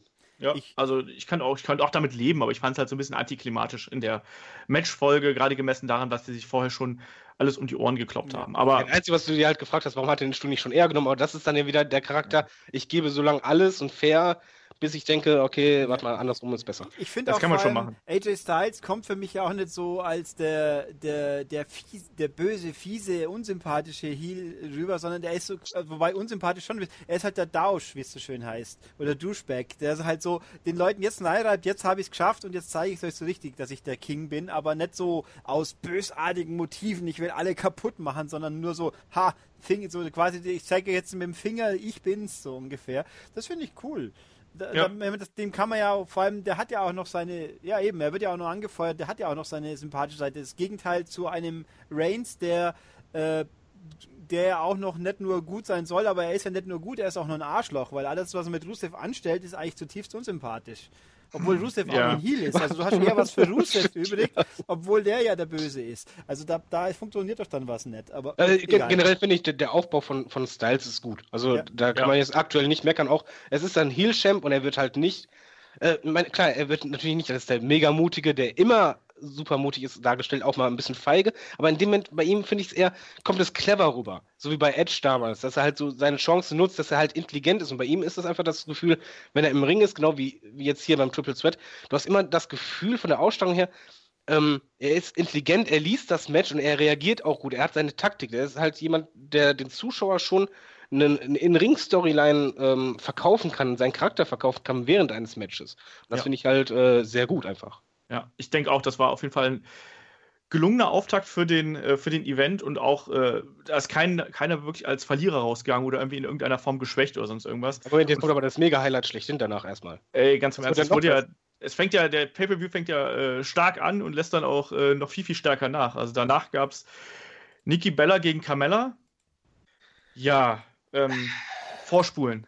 Ich fand, ja, ich, Der war jetzt nicht so, der war jetzt nicht katastrophal schlecht, aber er war das halt war auch nicht so. der schlechteste. Frauenkampf in diesem Pay-Per-View, hätte ich gesagt. Nee, das stimmt, Also, aber er war Ka- halt auch nicht gut. Carmella hat nach wie vor das Problem, sie ist zwar als Heel jetzt viel besser als, als Face, aber sie hätten es trotzdem nicht von Enzo und Cass trennen sollen, nach, bin ich immer noch der Meinung. Ähm, und Nikki macht auch jetzt viel richtig jetzt seit dem Comeback, finde ich.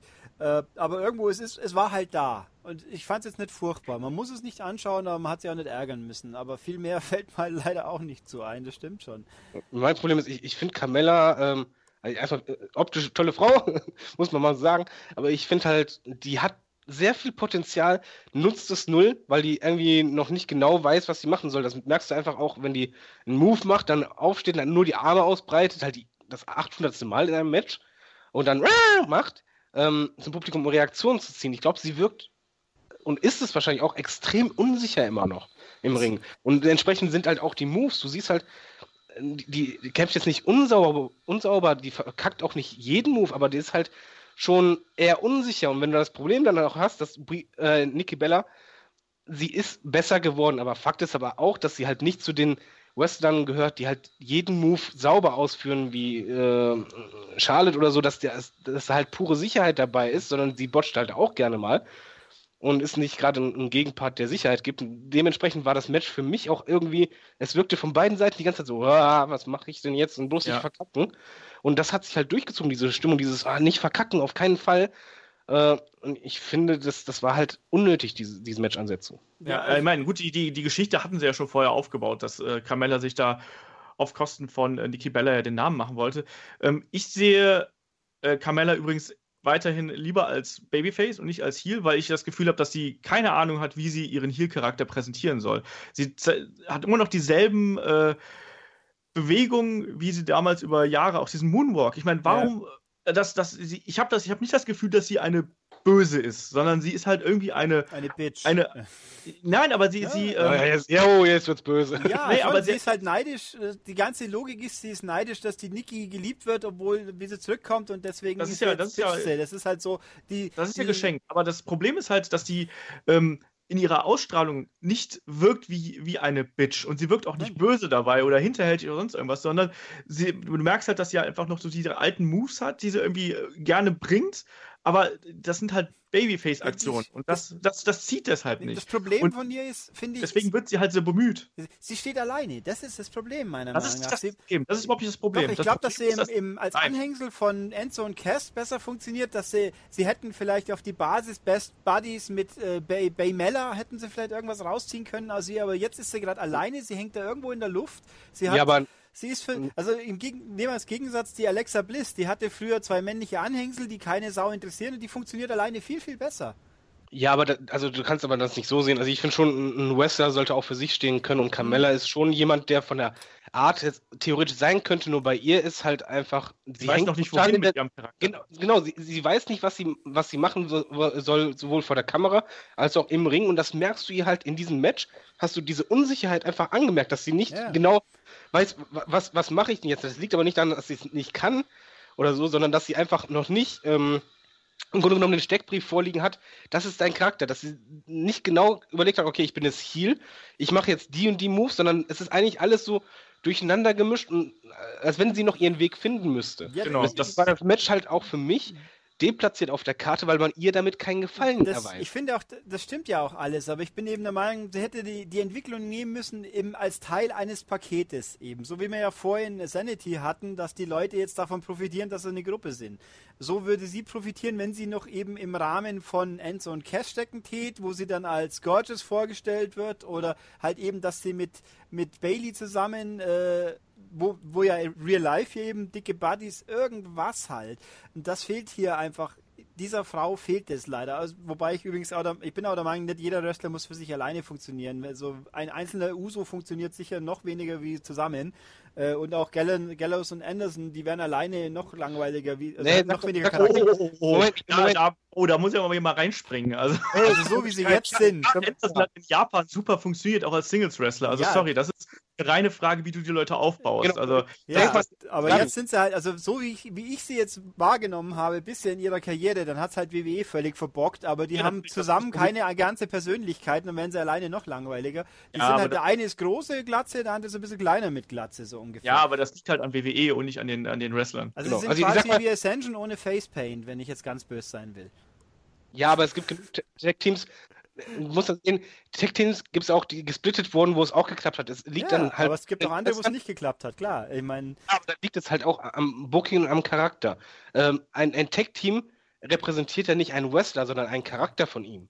Und in dem Moment ist es halt einfach so, Carmella, wenn die jetzt bei denen mit Enzo und Co. zusammen wären, klar hätte man machen können. Ich generell finde ich halt, wie Olaf schon sagt, der Heel-Charakter passt nicht zu ihr. Allein schon, ich finde halt von der Optik her und von, ja, sie hat halt irgendwas, was du halt sympathisch findest. Ja. Dann macht sie halt noch den Moonwalk, der auch noch zu ihr passt, auch noch, genauso wie das Outfit, was ja auch eigentlich eher so, ähm, so, so ein Mädel ist, wo du denkst, ey, mit der kannst du Party machen, richtig Spaß haben und so. Und dann ist sie aber ein Heel, was halt aber gar nicht zu ihrer Psychologie passt. Wenn du jetzt zum Beispiel vergleichst, ähm, sagen wir zum Beispiel Mickey James damals, die konnte halt auch Mickey James ein guter Punkt übrigens, aber Ja, wenn ich es die richtig konnte halt auch einen, einen super ähm, netten Face darstellen, aber als sie Heel war, war die komplett anders. Sie war Psycho, sie hat Moves gemacht, die sie als Face nicht gemacht hat. Sie hat halt dieses, diesen Heel-Charakter verkörpert und du hast es ihr halt abgekauft in dem Moment. Bei Carmella ist einfach so, das war jetzt nichts Halbes und nichts Ganzes, was noch nicht. Wobei Das ich ist ja- nicht betonen möchte, weil sie, ich glaube, sie muss noch ihren Weg finden, aber sie hat ihn momentan noch nicht, deswegen Ja. war das Match nicht gut. das ist ja immer das, was ich an äh, übereilten Turns kritisiere. Weißt du, wenn du einfach nur sagst, so, du bist ab jetzt ein Böser und dann gibt es aber kein neues Outfit, keine neue Musik und keine neue Attitüde dahinter, dann kannst du den Turn auch komplett vergessen, weil dann funktioniert es nicht. Ja, also, weil, damit, damit, nein, genauso ist es bei, ist es bei Carmella gerade. Die hat dasselbe, fast dasselbe Intro, außer dass sie jetzt nicht mehr äh, sagt, dass sie die Princess of Ja, Staten das war Island ganz ist. schlimm, ja. Das war, das war ja Aber das war, das war auch ein Gequäle. Aber weißt du, das, das fehlt halt. Sie hat dasselbe Outfit wie vorher, sie zeigt dieselben Moves wie vorher. Sie hat keinerlei Veränderungen äh, in irgendeiner Weise an den Tag gelegt, außer dass sie jetzt sich hin und wieder mal beim Referee beschwert und halt eben hinterrücks attackiert. Aber das ist halt nicht genug, um mir diesen Charakter als böse, bitchy oder was auch immer äh, näher zu Ich bringen. meine, sie hatte Und halt vorher... was mich auch noch, warte mal ganz kurz, was Ja. mich auch noch äh, gestört hat im Kampf, war auch, ähm, wie teilweise auch die Aktionen verkauft worden sind. Also zum Beispiel Nikki Bella hat ja diesen komischen Elbow, den sie ja, diesen Vorarm, den sie halt immer zeigt, womit sie ja Ah. damals ihre Schwester ausgenockt hat. Und da finde ich es auch merkwürdig, es ja so, ein, so eine Art Signature-Move von ihr ist. Und da finde ich es dann merkwürdig, dass Carmella den einsteckt und eine Sekunde später dann einfach wieder aufsteht und äh, Nikki Bella in ihren Finisher, in ihre Aufgabegriff nimmt. Verstehe ich nicht und hat mit Psychologie innerhalb des Kampfes überhaupt nichts Das zu tun. schlecht Und gemacht. Also ich finde halt, das Problem Carmella ist, sie hat ja am Anfang überhaupt keinen Charakter und jetzt hat sie halt eine Eigenschaft, aber es reicht halt nicht. Es, Nein, sie ist einfach kein Heel. Das ist das Problem. Sie ist kein Heel-Charakter. Die ist ein Babyface-Charakter, der sich gut mit den Fans stellt. Generell, und die, Ja, aber die die Fans ist ein Babyface-Charakter, die gerade einen Heel spielt das funktioniert nicht. ja, aber als Babyface war sie tot. In, in Nein, war sie nicht. Ich meine, die kam doch rein und niemand, die hat ihre Einleitungssätzchen runtergespielt, was eben auf NXT super funktioniert hat und auch bei, wie hieß es, die Roadblock war es, glaube ich, da hat sie auch super funktioniert. Und dann kommt sie hier rein und alle schauen und sagen, oh, da ist die Carmella und dann geht's weiter. Und die hat Ja, irgend- weil sie es nicht aufgebaut haben. ja, aber sie, hat- der, der aber, es Aufbau war nicht, aber es war nicht tot. Also der Heel-Turn, es war ein unge sagen wir mal, unnötiger Heel-Turn meiner Meinung nach. Und Carmella leidet halt jetzt gerade darunter, dass, wenn man ehrlich ist, sie ist halt im Ring noch nicht so weit, dass sie halt ein Match richtig tragen kann oder ziehen kann. Das hast du halt jetzt gemerkt. So, wenn es noch hinzukommt, die ist eh unsicher im Match und jetzt noch unsicher mit ihrem Charakter. Und das merkst du gerade. Und sie hätte viel besser wahrscheinlich als Face funktioniert, weil da kennt sie sich auch aus vom Charakter her. Da kann sie, das kann sie auch gut transportieren. Ich glaube, dann wäre das Match auch vielleicht anders gewesen. Da- Das mit dem No-Selling, das ist ja ein Beispiel dafür. Ich glaube, das war noch nicht mal so gewollt, sondern einfach, ich meine, jetzt mal unscheiß kam es nur mir so vor, die war doch bei jedem Move nervös. Die war nervös wie Ja, Hacke. ja. Die wirken beide total daneben, also nicht dan daneben, aber halt eben ich denke unsicher, wie du es ja auch schon angedeutet hast. Ich denke, das, äh, ich, das kommt mir jetzt ein bisschen vor wie Emma, bloß bei Emma hat es ein bisschen funktioniert, aber auch erst dann, wie sie zurück zu NXT gegangen ist. Die kam auf den Main Anfang war, war, ja, war irgendwie aber so diese lustige, quirlige, seltsame Tusse und das hat keine Sau interessiert und dann ist sie zurück zu NXT und ist da als frustrierte frustrierte Heel-Dame wieder gekommen und da hat sie dann plötzlich besser funktioniert. Das wollten sie hier wohl auch bloß viel zu schnell. Also Carmella ist einfach alles schiefgegangen, würde ich jetzt sagen. Und meiner Meinung nach, da war der Anfang, sie von den anderen zwei zu trennen. Ich meine, wir werden es nie wieder wissen, ob es besser gegangen wäre, aber ich glaube, hätten wir die als Begleitdame von denen zwei inszeniert und die dann halt dann auch so absplittet und jetzt ihre eigene Karriere startet, wie sie bei NXT losging, das hätte man einfach fortsetzen müssen, meiner Meinung nach. Ja, ich, ich glaube, da wäre sie komplett kann man ja gleich mal machen. Ja, also, man, man, man weiß halt nicht, was kommt, aber was man halt nicht machen darf, ihr dann Nikki Baylor äh, als Gegner hinzustellen, die halt wirklich nicht die Beste im Ring ist. Dann, dann stellst du jemanden in den Ring, äh, Becky Lynch oder sonst was, wo die halt jemanden hat, der, wo sie sich hochziehen kann. Weil bei Carmella merkst du ja, dass sie im Grunde genommen im Ring wirkt sie halt wie ein kompletter Wookie. Und da muss es einfach auch ein starker Part sein. Nikki Bella ist halt für mich overweighted. Die mag zwar sich verbessert haben und so weiter, aber im Ring ist diese Frau nicht fähig, eine geile Story zu erzählen und ein Match zu ziehen. Wenn du dann zwei Leute im Ring hast, die kein Match ziehen können, eine davon noch mega nervös ist, dann hast du genau das, was wir da gesehen haben, in acht Minuten. Genau, ja. Und ich glaube, damit können wir das Kapitel auch abschließen, bevor wir uns hier noch weiter in äh, Rage reden. Wir haben uns in Rage geredet bei meiner äh, Frau, das finde ich super. Ja, ja warte mal ab, was beim nächsten Match kommt. Äh, äh das? Ähm, das? Nächster, nächster Kampf ist hier äh, SmackDown Tag Team Title Match zwischen äh, Heath Slater, Rhino und den Usos. Oh. Usos ja vor einiger Zeit hier geturnt. Da hat man es zumindest gewagt, dass die jetzt eine neue Musik haben, neue, neue Moves und neues Outfit, auch wenn sie jetzt wie die üblichen Street Ducks daherkommen. Und Heath Slater und Rhino finde ich immer noch lustig, aber langsam reicht es auch. Ich glaube, so, dass Heath Slater und Rhino das Problem der Tag Team Division sind. Und zwar, weil sie zu gut ankommen beim Publikum.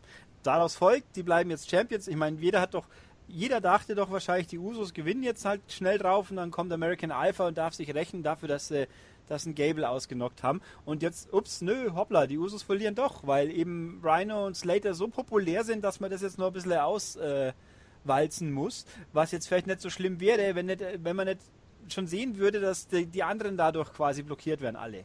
Ja, aber willst du denn die Usos schon wieder als Champion sehen? Ich will die nicht sehen, aber ich finde, die, das ich finde die Konstellation, die Usos sind jetzt böse. Ich finde übrigens dieses schwarze Outfit, das sie direkt nach dem Turn hatten, war sehr viel besser. Aber das haben ja. sie dann ja gleich weggeschmissen, sinnloserweise. Weil jetzt eben so, wir schauen aus wie die Shinings. Nee, die habe ich ja gar nicht gesehen. Also schauen halt aus wie 0815 Typen, die zerrissene Jeans aus dem Müll gezogen haben. Toll. Äh, mein, gut, wenigstens kann ich es unterscheiden. Der eine hat ein Hemd an und der andere nicht, aber okay.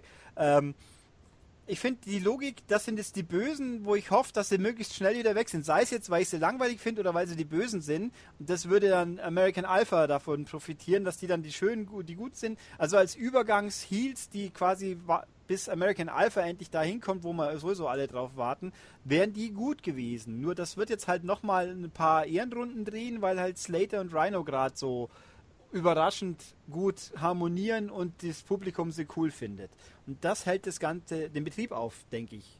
Wobei ich finde, also erstmal für mich persönlich, mich freut es für Heath Slater. Ja, weil ich finde, er, ist, auch, ja. er ist ein guter Worker.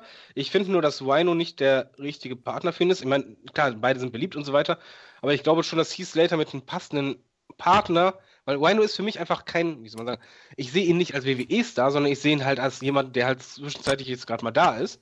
Ja. Äh, und, nicht dauerhaft bleiben wird. Und ich glaube schon, dass Heath Slater mit einem anderen Partner zusammen ähm, schon ein, ein sehr glaubwürdiges Tag-Team darstellen würde. Ich finde auch, dass er den Titel auch mal verdient hat.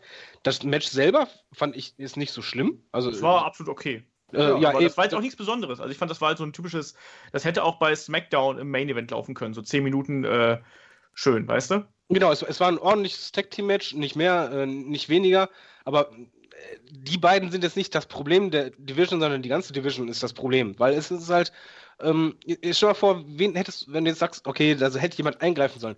Welcher äh, starke Heal, also welches starke Heal-Team hätte denn eingreifen können, zum Beispiel, um dann Feuer reinzubringen oder welches Face-Team, American Alpha würde nicht passen, dass die eingreifen oder so. Momentan ist halt dieser Reiz, diesen Titel zu holen, eigentlich nicht so präsent für mich. Oder ich habe, ich, ich, mich interessiert es nicht wirklich, wer den Titel hat. Und ich habe auch nicht das Gefühl, dass einer den unbedingt haben möchte. Sondern mhm. ja, sind halt die Usus, die sind halt jetzt gerade hier. Schön und gut, was sie auch versuchen, gut zu verkaufen, muss man auch sagen. Sie sind da sehr bemüht. Aber ähm, sie waren stets bemüht. Sie waren, ja eben, sie waren stets bemüht, aber nicht mehr. Und das Ja. ist genau das Problem. Und darunter leidet halt auch der, der Titel und die Champions in dem Moment, weil du hast halt hier wieder keinen starken Gegenpart. Weil die Usos, ja, hätten sie den Titel gewonnen, ganz ehrlich, ist in der Crowd, du hättest wahrscheinlich noch nicht mal ein Klatschen gehört. Es wäre einfach ja auch so, die Heels, logischerweise. Ich meine, die sollen dann, wieso soll man Okay, dann hättest du noch nicht mal ein Bu gehört. Nee, ja, ich, du hättest halt nichts gehört, weil es einfach so, ja, dann haben sie den Titel halt schon wieder. Das, Ja. das ist halt dieses Problem an, an dieser Tag-Team-Division, dass halt daraus nichts gemacht wird und keine ähm, Wertigkeit des Titels da ist und kein Mitfiebern oder so, sondern das war jetzt zum Beispiel ein typisches Filler-Match in der Mitte, nur dass es halt hier um den Titel ging. Aber das, das kannst du auch bei einer Hausshow sehen, wo du sagst, ja, okay, ich wurde gut unterhalten, war nichts Besonderes. Das Match habe ich äh, zehn Minuten später wieder vergessen.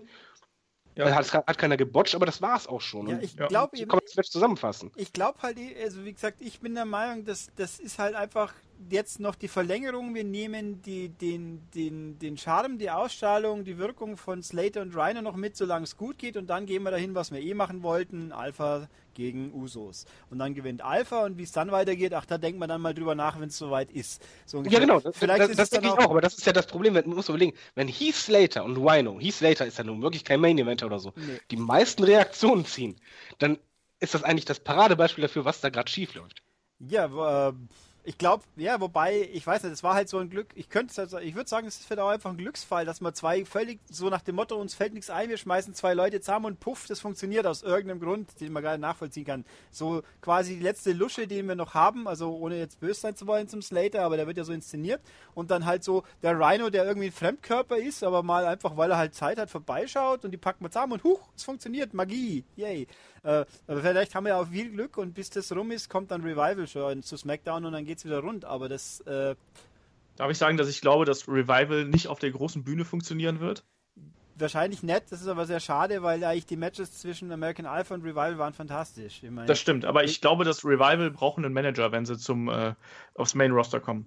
Aber lass uns hier Ja. mal die äh, äh, diesen Kampf irgendwie mal, mal abschließen. Also ich glaube, der war in sich okay, aber wie wir es jetzt schon lang und breit erklärt haben, also ich glaube, die Tag Team Division bei SmackDown stagniert einfach momentan und da fehlt halt eben irgendwie ein mehrere wirkliche Aushängeschilder, die irgendwie miteinander fäden können. ja, aber Da, da finde ich halt, ähm, also ich bleibe dabei, die Tag-Teams hätte man nicht splitten dürfen, sondern dass der Titel übergreifend äh, ausgerüstet ich wird, weil dann hätte sagen. man jetzt auch Invasions machen können oder sonst irgendwas, aber die sind jetzt quasi in, ihrer, in ihrem kleinen Kosmos von den Teams, die waren im Grunde genommen alle Teams beim Pay-Per-View dabei, wo halt keiner heraussticht. Ja, bis auf Brisango, der haben nur gefehlt, aber ähm, das ist aber bei Raw natürlich genau das gleiche. Du hast, du hast äh, New Day und du hast Enzo und Cass, die beim letzten Pay-Per-View nicht mal dabei waren. Und du hast dann äh, Gallows und Anderson, die sie verheizt haben, dass alles aus ist. Und dann fällt mir schon gar keiner mehr ein. Wer ist denn überhaupt noch ja gut, dann hast du noch Und wär- und Cesaro jetzt ja, natürlich. die jetzt leider ein Tag-Team sind. Ich meine, das kann, das wird wahrscheinlich auch funktionieren. Ich finde es bloß Banane, weil die, weil Minimum Cesaro alleine super funktionieren müsste, wenn man ihn endlich mal ließe. Und, äh, und Sheamus als zumindest Mitkader meiner Meinung nach immer funktioniert. Aber jetzt packt man sie zusammen. Ich meine, und macht dieses beschissene Ende. Aber das hatten wir das letzte Mal. ja, aber Sheamus braucht auch einen dringenden Makeover, was so äh, seinen Charakter angeht. Ja, Der ist aber auch durch. Ähm, nächstes Match, jetzt bin ich mal gespannt, was ihr da sagt, weil das Wort ist das, was mir dazu einfiel. Welches Match? Das nächste. Äh, Jack Swagger gegen Baron Corbin kam als nächstes. Ja, das war da. Und ich habe es irgendwie nicht wirklich wahrgenommen, glaube ich. Also ich habe mich nicht tierisch drüber aufregen müssen, offensichtlich, was vielleicht auch einfach dann, dass es an mir vorbeigerauscht ist. Waren Weil, auch nur sieben Minuten deines Lebens. ja, also Jack, ich finde, Jack Swagger kann funktionieren, wenn er einen Rahmen hat. Wie eben, Jack, gib ihm einen Sepp Coulter dazu oder irgendwas. Ich finde, Kannst du bei Donald Trump aktuell, glaube ich, schlecht bringen. ja, ähm, Ich meine ja nur. ja. Web, the Pussy.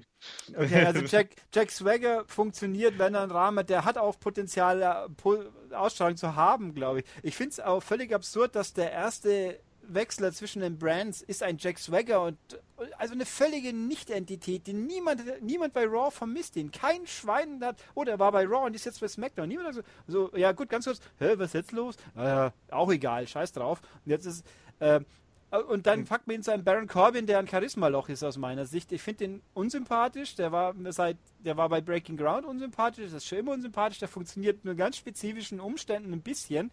Äh, seine was er mit Austin Aries und so, also diese Logik, äh, die ganzen Indie-Lieblinge sind doch kacke, ich hau ihnen auf die Fresse. Das funktioniert ein bisschen. Jetzt hast du aber einen Baron Corbin, der gegen einen anderen großen Brocken sich im Ring steht und niemand interessiert's. Und Corbin ja, ist natürlich ein, nicht. Weil, ein, wobei, aber das liegt halt nicht an Baron Corbin. Ich finde halt schon, ich sehe es genau bei ihm andersrum. Ich finde, er hat Ausstrahlung wie sonst ja. was, aber im Ring scheiße. Und bei dem Match fand ich, Swagger hat alles versucht, er hat einen guten Job gemacht, aber ich fand Baron Corbin schon wieder. Ich habe immer noch kein gutes Match von ihm in der Main Show nee, gesehen. Der zieht Leute auch runter aktiv, finde ich.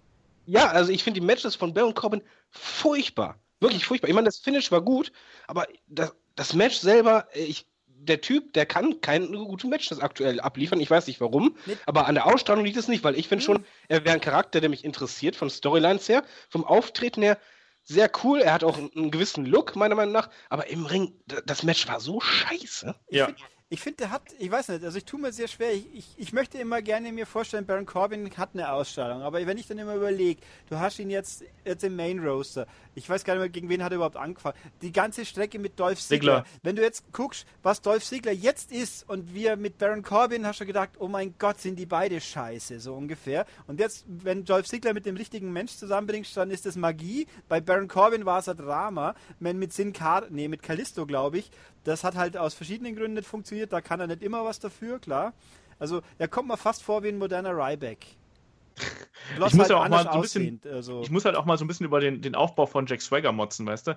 Also, ja. der hat vorher gar keine Rolle gespielt und jetzt wechselt er auf einmal und schwupps ist er in der Midcard von SmackDown. Ähm, wie du gerade schon gesagt hast, Uli, also der äh, äh Jack Swagger ist halt einfach eine, eine Identität, die über die Jahre halt so verwässert worden ist und die eigentlich jetzt keinen mehr interessiert. Der hat so oft schon verloren, so oft hin und her geturnt. Ähm, da ist, ich weiß auch nicht, also der war zum Beispiel auch einer von den Kandidaten, wo ich sagen würde, komm, geh mal drei Jahre woanders hin, äh, schau dich da nochmal um, entwickel dich weiter und komm dann neu erfunden wieder zurück. Also ich finde, dass Jack Swagger das dringend gebrauchen könnte, um sich mal wieder ein bisschen neu zu finden.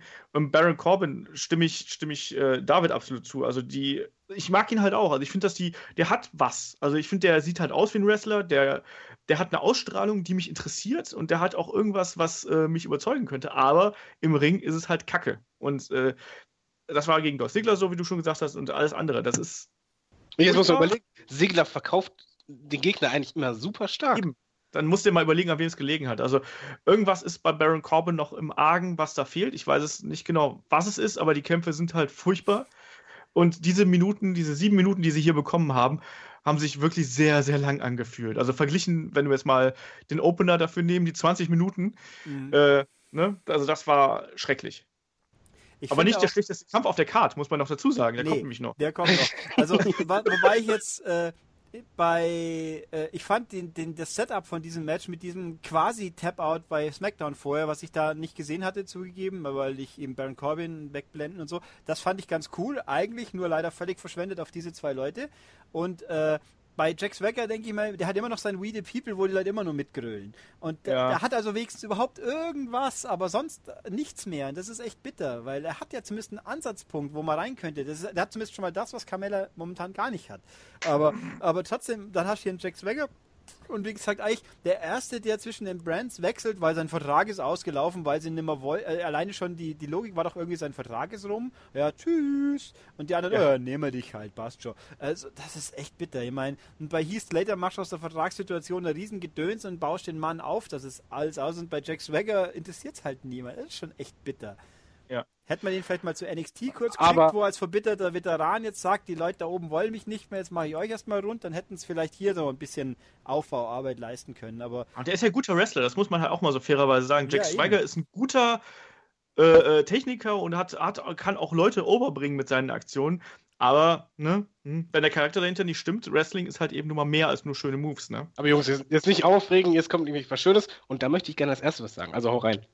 okay, nächster Kampf ist ähm, The Miz gegen Dolph Ziggler um die IC Championship und natürlich auch um die Karriere von Dolph Ziggler. Und David, wenn du das schon hier so einforderst, dann äh, leg los.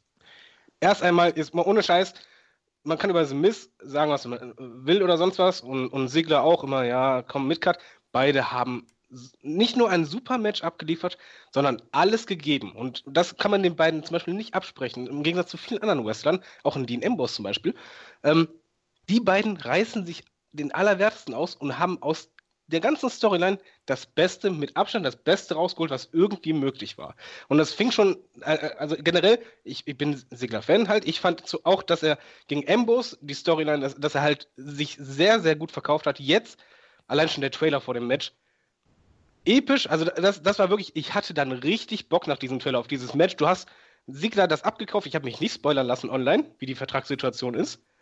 Ähm, es war ja auch klug aufgebaut, muss man dazu sagen. Da haben sie halt auch wieder clever mit den sozialen Medien gespielt. Das ging ja dann quer durch alle Newsseiten so, ah ja, vielleicht ist der Vertrag doch ausgelaufen und so. Ne? Also das war schon. Producer werden, dann möchten sie gerne, dass er Backstage geht. Da haben wir zwar auch gedacht, wieso, was, hä, hä? Aber okay, ja, kann aber, ja sein. Aber das war ja noch nicht mal alles, sondern man muss ja auch, da finde ich zum Beispiel, er, er, mag nicht der Beste im, im Ring sein, aber The Miz, was er halt wirklich schafft, dass er diesen Titel Wertigkeit eingibt. Mit seinem äh, Promo bei, was war das, SmackDown, wie heißt das? Talking Smack. Talk, Talking Smack. Der Auftritt, jetzt mal ohne Scheiß, das war episch, wer das noch nicht gesehen hat, muss sich das anschauen.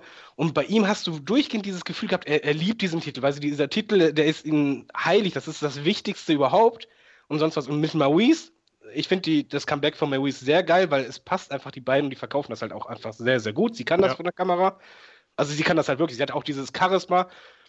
Dolph Ziggler zusammen, das war wirklich, dass du im Ring, also für mich zumindest, so, so Magie gefühlt hast. Ich, ich war jetzt vorher nicht so rollig auf das, auf das Match, muss ich gestehen. Im Match haben sie es aber geschafft, dass ich mit jeder weiteren Minute immer mehr Bock hatte. Und ich hatte das gesehen, meine Freundin hat geschlafen, ne? Und ich mit Kopfhörern, ich habe irgendwann nur noch geschrien, so, boah, ist das geil, ist das geil. Weil ich einfach nicht gedacht hätte, dieses Kickout, dann noch ein Kickout. Und das war wirklich von, von der, ähm, vom Match her so, die beiden haben eine Geschichte erzählt. Und zwar die ganzen 19 Minuten war das? Ja, 19 Minuten sowas. 42. Die beiden haben eine Geschichte erzählt. Dolph Ziggler hat nie aufgegeben, hat gekämpft, gekämpft, gekämpft. Semis war eher der, der Protagonist, der halt intelligent ist, der auch aggressiv war, von wegen, wie kann er es wagen, eine Offensive gegen mich zu starten? Du hast halt immer gemerkt, dass wenn er, wenn er gekontert hat oder dann seine Serie gestartet hat, die beiden haben super harmoniert. Das Ding, ich weiß, da werde ich der Einzige sein, war für mich fünf Sterne. Weil die Geschichte, die erzählt wurde, grandios war. Wrestlerisch war es nicht das Beste überhaupt, aber es war emotional, es war packend, toll gemacht. Overbooking ein bisschen am Ende, was nicht hätte sein müssen, aber selbst das passte und ein super geiler Moment und das Ding hätte Main Event sein müssen. Ja, absolut. Ja. Also ähm, das war mit Abstand das beste Match der Card, auch deutlich, deutlich besser als der Three-Way am Anfang. Ähm, diese Geschichte zwischen, zwischen äh, The Miz und Daniel Bryan und Schrägstrich und dann jetzt noch mit Dolph Ziggler hinten dran, das war auch für mich eine der besten Stories, die wir bis jetzt in diesem Jahr gesehen haben. Und der Kampf war halt absolut clever aufgebaut. Ne? Also The Miz als der, der ähm, die Karriere von Dolph Ziggler beenden will und am Ende aber auch immer verzweifelter geworden ist. Das hast du auch gemerkt. Ne? Dolph Ziggler, der natürlich auch verzweifelt ist, weil er seine Karriere festhalten will. Ja, aber die aber, Mimik von Miz, super. Ja, ja, eben. Also das war, und auch, der dann auf immer, also The Mist, der dann auf immer mehr hinterhältige Taktiken äh, zurückgreift. Weißt du, dann das Spray und dann noch das Eingreifen von äh, Kenny und Mikey und das ganze hin und her, das war einfach so, so glaubwürdig, oder? Ja, so baust das, du halt das Wort ist doch wirklich glaubwürdig bei den ja, beiden. Ja, eben. So, äh, so baust du halt die Geschichte auf. Und ähm, wenn, wenn du das, glaube ich, live in der Halle verfolgt hast und auch jetzt am Bildschirm, wie wir es getan haben, ähm, so muss halt Wrestling sein. Also du hast eine emotionale, emotionale Verbindung zwischen diesen beiden Kämpfern und zum Kampf gehabt, wie du es halt eben selten heutzutage noch so hast. Und das hat super funktioniert und fünf Sterne für mich nicht ganz, aber äh, auf jeden Fall äh, sehr, sehr oben, weit oben, was die Wertung angeht. Also viereinhalb, irgendwie sowas um den Dreh, würde ich jetzt sagen. Aber weißt du, was ich halt hier wieder interessant finde? Das Match hat ja emotional so gepackt, vielleicht halt auch, vielleicht merkt das die WWE auch mal, weil es sich real anfühlte. Wenn du dich nicht hast spoilern lassen oder sonst irgendwas Backstage, sondern nur diese Sendung verfolgt hast, hast du halt einfach nur diesen Auftritt von Mist gesehen, weißt du, der da reingeplatzt ist bei Daniel Bryan. Diese, diese Emotion, das wirkt ja wirklich echt. Ja, ja, das eben. verdammt gut gemacht. Dann, dann kam Dolph Ziggler raus, der dann halt wirklich auch noch seine Karriere auf, aufs Spiel setzt. Und es wirkte, von, wenn du beiden in die Augen gesehen hattest, ja, das ist dann wieder, ich weiß, ich ver verweise gerne auf ihn, aber Dean Ambrose, jetzt vergleich mal nur, wenn du den beiden in die Augen gesehen hast während des Matches. Was da für ein Feuer drin war. Die beiden wollten richtig was abreißen. Die haben alles gegeben und die Emotionen haben sie so toll verkauft. Auch in der Kamera, wie du halt sagst, diese Verzweiflung beim Miss. Du hast ja echt gedacht, der Typ heult gleich, aber nicht, weil er, weil er so ein Weichei ist, sondern weil ihm so sehr was dran hängt und der verzweifelt ist langsam und dachte, den mache ich mit links fertig. Ja. Die beiden haben das so toll verkauft. Also ich bin wirklich absolut begeistert. Das war ein Mid-Card-Match, muss man ja eigentlich sagen. Und das Ding hat alles in den Schatten gestellt. Aber super. sind wir mal ehrlich, so, so muss der IC-Titel dargestellt werden. So yes. bringst du das Ding auch auf die nächste Stufe, dass, es, dass er wieder ernst genommen wird. Es ist ja auch der zweitwichtigste Titel. Ich meine, was soll er denn ja, sonst sein außer wichtig? Ja, eben. Aber nee, ich fand, also ich kann, im Prinzip stimme ich allem zu. Es war ein super Match, es war toll. Ich fand, wobei, ich meine, die ganze, die Stipulation fand ich natürlich ein bisschen, man wusste halt nicht, also ich fand, das Gute an der Geschichte war, was es halt wirklich so unklar war, auch für Außenstehende, gewinnt er jetzt oder verliert er jetzt? Es gibt oft genug Karrierematches, wo du sagst, nie im Leben verliert der, es ist doch Quatsch. Wenn jetzt John Cena ein Karrierematch hätte, du weißt ganz genau, das verliert der nicht oder er verliert es halt auf irgendeine Art, dass es dann doch nicht zählt. Aber hier hätte es ja doch vielleicht sein können, weil ja auch diese eben, weil auch Miss als, als Arschloch-Champion mit seiner Tusse so unfassbar gut ist, dass man sich denkt, geben die das echt auf? Für einen Dolph Ziggler, der ja so, so, so, so gern wir ihn alle irgendwo haben, der ja eigentlich nichts mehr gerissen hat die letzte Zeit, weil er einfach immer alles verliert oder weil er in einem Scheißprogramm mit Baron Corbin hängt oder weiß der Henker was. Aber es war so gut. Ähm, das Overbooking am Schluss fand ich auch ein bisschen blöd, aber also das mit dem Spray war noch okay. Dann der Spirit Squad, ich meine, finde ich so, ich habe die Spirit Squads halt nicht erlebt, deswegen kann ich das nur, glaube ich, nicht ganz so sehr schätzen.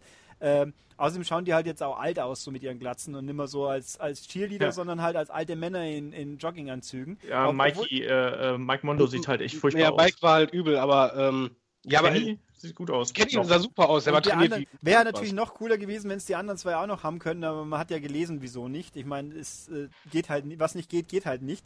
Ähm, und aber auch das, das war ein bisschen viel, aber es hat ja funktioniert und halt eben, also ich finde die beste Mimik war natürlich nach dem Match, der Mist, ja. wie er im Ring hängt und zum quasi zum Weinen anfängt und total am Ende ist, weil sein Liebstes verloren hat.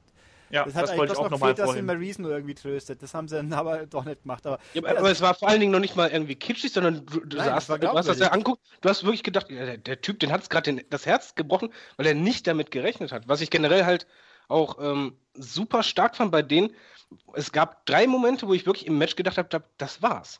Aber die sind dann ausgekickt. Und das ist halt schon selten als Fan. Gerade als, als Mark weißt du ja schon vom Gefühl her, nee, warte mal, das, das war jetzt noch nicht die Endphase oder so. Sondern ich habe wirklich da gedacht, das war's. Und dann wieder, das war's. Und dann lag der wirklich der ganz knappe, super Kickout, dann boom, meine Fresse. Und das Coole an dem Promo in, bei Talking Smack, wo du auch sagst, natürlich auch, weil er hat ja auch alles, was er gesagt hat, stimmt ja eigen, einfach auch. Es hat ja auch gestimmt, weil, ich meine, die, die ganze Tragik von Daniel Bryan ist ja, dass er nicht mehr kann. Er möchte, er darf nicht, man lässt ihn nicht, weil er einfach nicht mehr fit ist. Und, und der Miss sagt natürlich korrekt, ich bin doch nicht so wahnsinnig und hau mal den Schädel die ganze Zeit kaputt. Es, stimmt ja alles. Und das, das, dass da eben die Realität so gut verwurstet wird. Ich finde übrigens den Miss persönlich so interessant, dass ich mir freiwillig Marine 5 anschaue, wenn ich ihn mal in die Finger kriege. ich habe Marine 4 angeschaut, der Film war anschaubar, ja. Ich meine, also hauptsächlich wegen Miss Summer Ray hätte ich vergessen können. Und jetzt, äh, aber, und er darf immer, alleine die Tatsache, gut, WWE dreht Filme, dass man nicht mehr fertig wird, aber er macht es zum dritten Mal einen Marine und die gleiche Rolle. Das sagt auch, dass er doch ein bisschen was so auch kann. Äh, also, nein, also Miss ist fantastisch. Die Frage ist, was machen sie mit dem jetzt? Da bin ich ein bisschen gespannt. Genau, ich, ich glaube halt, dass das könnte halt eine dieser großen Fäden werden, die in Erinnerung bleiben, wie halt beispielsweise früher äh, Bret Hart, Mr. Perfect oder, oder gegen Shawn Michaels, wo es halt um den Intercontinental-Titel ging. Und die beiden finde ich halt, also was mich am meisten freut, das sind halt Mitkater. Und auch wenn Mist den Titel hielt, ist es halt so schon, dass er und ein Segler halt nicht wirklich doll gepusht werden wie sonst was oder das Standing haben, dass man, wenn man über WWE spricht, dass man direkt an die beiden denkt. Und die eigentlich, Anführungszeichen, unterbewerteten oder übersehenen Wrestler reißen sowas ab und vor allen Dingen mit Emotion, mit Lust. Also die, die beiden die wollten einfach wirklich die Shows äh, stehlen und alles ausnutzen. Das haben sie halt gemacht. Und das finde ich halt bei den beiden momentan einfach grandios. Und das haben sie halt ähm, als Vorteil gegenüber ganz vielen anderen im Roster.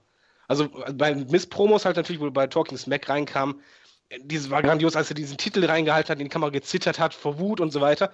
Super und jetzt auch im, Mit, äh, im Match selber und ich glaube halt schon, dass das eine Storyline sein sollte, die im Idealfall bei WrestleMania im Finale erst findet. Ja, das ja, wäre halt äh, ideal gewesen, auch gerade um Segler dann vielleicht nochmal auf die nächste Stufe zu. Äh, dann im Übrigen ein Leitermatch würde ich mir wünschen. dann, das spricht doch komplett The Mrs. Äh, Attitüde zu sagen, hier, ich mache mich nicht kaputt. Äh, warum? Also, äh, ja, ich weiß. Wenn ich mich mal richtig erinnere, The Miz hatte doch den Koffer, oder nicht? The Miz hatte den Koffer, ja. Segler? Auch. Segler hat den Koffer auch. Und dann sagen beide von wegen, ja komm, du hast den Koffer, ich habe auch den Koffer, wir können dieses Match wir reißen die Hütte ab bei West Ham. Wir können auch vorher echt sagen, wir, wir zeigen allen, was Sache ist, wer der Beste ist. das alles entscheidende Match, so danach Tschüss und sonst was und dann ein Leitermatch, wo die 20 Minuten Zeit haben. Ich glaube, die würden einfach, die haben dieses Engagement und diesen Willen, weißt du? Was die, zu reißen. Waren die nicht bei WrestleMania beide im Leitermatch drin? Ich hab's vergessen. Bestimmt, aber ich will halt ein Einzelmatch von den beiden sehen, um den Titel, dass der oben hängt und die darum kämpfen, da wirklich einen legendären Match dann halt. Ja, ja. ich würde mich nicht, nicht, dagegen wehren, klar. Habt ihr das vorher erwartet, so ein Match zu sehen bei den beiden? Ich hab's gehofft. Also von der Geschichte her hat es das ja auf jeden Fall hergegeben Eben. und ich habe gehofft, dass das so gut wird. Also man hat sich vorstellen können, dass es so gut werden kann, im Gegensatz zu vielen anderen Matches auf dieser Karte. Also das hat das erfüllt, was man sich erhofft hat und sich vorstellen könnte, dass es passiert. Und das war natürlich positiv und eben auch durch dieses, egal wie es ausgegangen wäre, beide Enden hätten einen perfekten Schluss von dieser Veranstaltung gemacht, weil die Leute mit Emotionen rausgegangen wären. Und zwar positiven Emotionen oder halt starken Emotionen und nicht äh, so ungefähr. Genau. Wir können ja dann auch gleich vielleicht zum nächsten Match springen, nachdem wir aber, das jetzt. Aber das schnell bitte. Ja, ich wollte gerade sagen, wir springen vom besten Match äh, der Card zum mit Abstand schlechtesten Match der Card. Ähm, Becky Lynch war ja leider irgendwie nicht äh, zugegen oder irgendwie nicht anges angeschlagen und konnte deswegen nicht antreten. Die war im deswegen muss schon scheinen. Also wohl wirklich. Also dass, dass der ausfällt, ja, ja. hat man ja mitbekommen. Was genau ist, haben sie bis heute nicht gesagt. Äh, genau. Nur, dass das nicht mit, mit einem Match-Unfall zu tun hat, sinngemäß. Haben ja auch sehr spezifischen Rückkehrmoment schon angekündigt, was ja auch in der Pre-Show, sie, wie war das, die Alexa kriegt in Glasgow äh, Anfang November ihr Match und jetzt kriegt sie halt irgendeinen Ersatz. Ähm, genau, da also kam das, Naomi rein. Ja, also es war ja eigentlich, ich habe auch gedacht, wen haben sie eigentlich überhaupt noch außer Naomi? Ja, dann haben sie noch Natalia. Natalia ist auch Heal, also kann man fast nicht Heal gegen Heal fahren, wobei das mit Sicherheit besser gewesen wäre. Alles wäre besser gewesen, weil Naomi hat ich meine, die kann ja theoretisch wahrscheinlich sogar ein bisschen was und der ihr, ihr Entrance ist ja momentan auch eigentlich ganz lustig, weil völlig. Ich wollte gerade sagen, der Entrance ist gut. Ja, aber hört also, auch auf. Offensichtlich ist dieses Match einfach äh, in letzter Minute zusammengestopselt worden und genauso hat sie es auch angefühlt und es war halt blöd und dann verliert die Alexa auch noch. Ich meine, ja. Äh. das macht halt auch keinen Sinn, dass quasi der Ersatz für den Champion dann auch noch den Number One Contender besiegt. Richtig, also das Einzige, was sie hätten machen müssen, meiner Meinung nach, egal wen sie rausgeschickt äh, hätten, sie hätte einfach den zerstören müssen, diejenige. Einfach, genau. und wenn es mit un unsauberen Mitteln wäre, in die Barrikaden werfen oder Stuhl überziehen, keine Ahnung was, weißt du, aber einfach irgendwie so richtig als Heal, der wütend ist, ja. dass er die, sein Match nicht bekommt und dann verliert die. Und das Match war ja auch noch schrecklich und das war einfach so, ich saß danach von, vor dem Bildschirm habe einfach nur gedacht, ihr wollt mich gerade verarschen. Was sollte das denn jetzt? Ja, es war halt auch ganz furchtbar unsauber. Da waren so viele Aktionen dabei, die einfach so weit weg auch waren. Also das war halt so sanft ge geworkt, wie man so schön sagt. Also das war also bei diesem komischen Hintern-Ding von, von äh, äh Naomi, die, wenn die da in ihre Gegnerin reinspringt, da habe ich mich gefragt, so, willst du mir jetzt wirklich verkaufen, dass die Alexa davon getroffen worden ist, obwohl die schon drei Meter vorher sich hat hinfallen lassen? Also das war wirklich auch eine, eine Beleidigung für jeden, der Wrestling schaut. Also ich weiß nicht, was die beiden da, ob das einfach sehr, sehr improvisiert war, dass die beiden keine Zeit hatten, um sich da vernünftig abzusprechen, aber es wirkte alles sehr unrund und sehr unschön und ich glaube, da waren beide sehr, sehr unzufrieden mit dem, was sie da geleistet haben. Es ist auch, ich sehe auch das Problem natürlich, die, die Alexa Bliss, ich finde, die hat eine gute Ausstrahlung, die bringt ihre, ihre Heel-Persona prima rüber, ob sie jetzt unbedingt Harley Quinn sein müsste, weiter, das weiß ich auch nicht, aber ich finde, die profitiert eben davon, dass sie jetzt für sich alleine steht. Die hat den Nachteil, sie ist noch sehr frisch und sie ist natürlich auch einfach ein Stück kleiner wie die anderen alle. Also so die dominante, sie, die kann ja gar nicht über die Power kommen, gefühlt, weil sie einfach zu, zu zierlich dafür ist, um glaubwürdig die anderen richtig zu verprügeln, für mein Empfinden. Die müsste halt über die Verrücktheit kommen und yeah. über die Wildheit oder sonst irgendwas. Ja. Aber und das war halt hier einfach ein unkontrolliertes Geressel von zwei Leuten, wo du dich gefragt hast, so, wie lange steht ihr im Ring? So seit zwei Wochen oder ja. so? Also ich finde auch, sie, sie wirkt ja auch in ihren Promos relativ rational auch. Ich meine, so, äh, hier auch, um hier es kurz einzuschmeißen, was ich sehr cool finde bei SmackDown, das, dass die auch tatsächlich, das war bei, bei Backlash noch nicht, äh, jetzt schon, äh, die haben ja hinten nach einen Talking Smack reingeschmissen. Um die mhm, Restzeit stimmt, bis, ja. bis zur Uhrzeit zu füllen und da war dann eben, äh, war Dolph Ziggler, glaube ich, schon, oder? Also ich habe, wir waren. Ich habe es mir nicht angesehen, leider. Also ich habe es angesehen, es war ganz ordentlich. Äh, ich glaube, also ihr müsst jetzt furchtbar lügen, das sage ich weiß es noch 100 pro. Ich glaube, es war Dolph Ziggler und hat halt sein Gespräch führen dürfen, hat dann ein bisschen mit der, der, der ätzt sich ja mit der Rene Young immer ein bisschen an. Das finde ich ganz witzig. Keine Ahnung wieso und weshalb, aber es ist. Äh, und dann haben sie die Alexa Bliss gehabt und dann mit der nochmal geredet und die sagt, oh, das Match war Frechheit, so ungefähr, aber es war halt auch ein bisschen komisch. Die verliert das Ding, dann reden sie mit ihr, sie reden relativ sachlich drüber und sie führt sich nicht einmal auf. Also war ein bisschen zu zu nüchtern. Aber die Idee, auch hier weiterhin im Gegensatz zu Raw, wo die Pay-Per-Views ja eher überziehen und viel zu lang sich anfühlen. SmackDown sind sie schön knackig, haben zwar auch ihre Schwächen, wie wir ja nachher auch noch haben werden, ähm, aber danach auf die, auf die, Idee zu kommen, wir füllen jetzt die Lücke, bis das reguläre Programm weitergeht mit einem, also es war wirklich so, es war kein halbstündiges Talking Smack, sondern die, ich glaube so 20 Minuten oder wie viel. Mhm. Das machen wir jetzt noch Finde ich gut. Und, die haben Shane, quasi drei Stunden aufgefüllt sozusagen. Genau. Also der Shane war die komplette Talking Smack Folge da, was er normalerweise nicht ist. Da haben sie extra gesagt, doch, doch, bleib ruhig hier sitzen auch. Auch das, also finde ich echt gut. Diese Nachgespräche, diese Aftershow, die sind, die bringen auch so viel mehr wie die Pre-Show, weil da eben, eben Renee Young ist immer okay und Daniel Bryan kann wenigstens irgendwas sagen, ohne dass man die Ohren zu bluten anfangen. Also, Wobei können wir das Match vielleicht zusammenfassen noch. Ja, ähm, unter, dem, äh, unter dem Stichpunkt äh, Team Wieses Match wird besser sein. Das meine ich ernst. Also ja, das, das, das, zeigt eigentlich, wie traurig es war. Hallo, also, Team Wiese muss mit den Shining Stars wresteln. Also ich weiß nicht, ob das dann automatisch besser wird. Das ja. wird besser. Aber das, schlechter, das, war ein Tiefpunkt. Also das war auch, finde ich, eine Frechheit den Roster gegenüber, sowas ja. abzuliefern.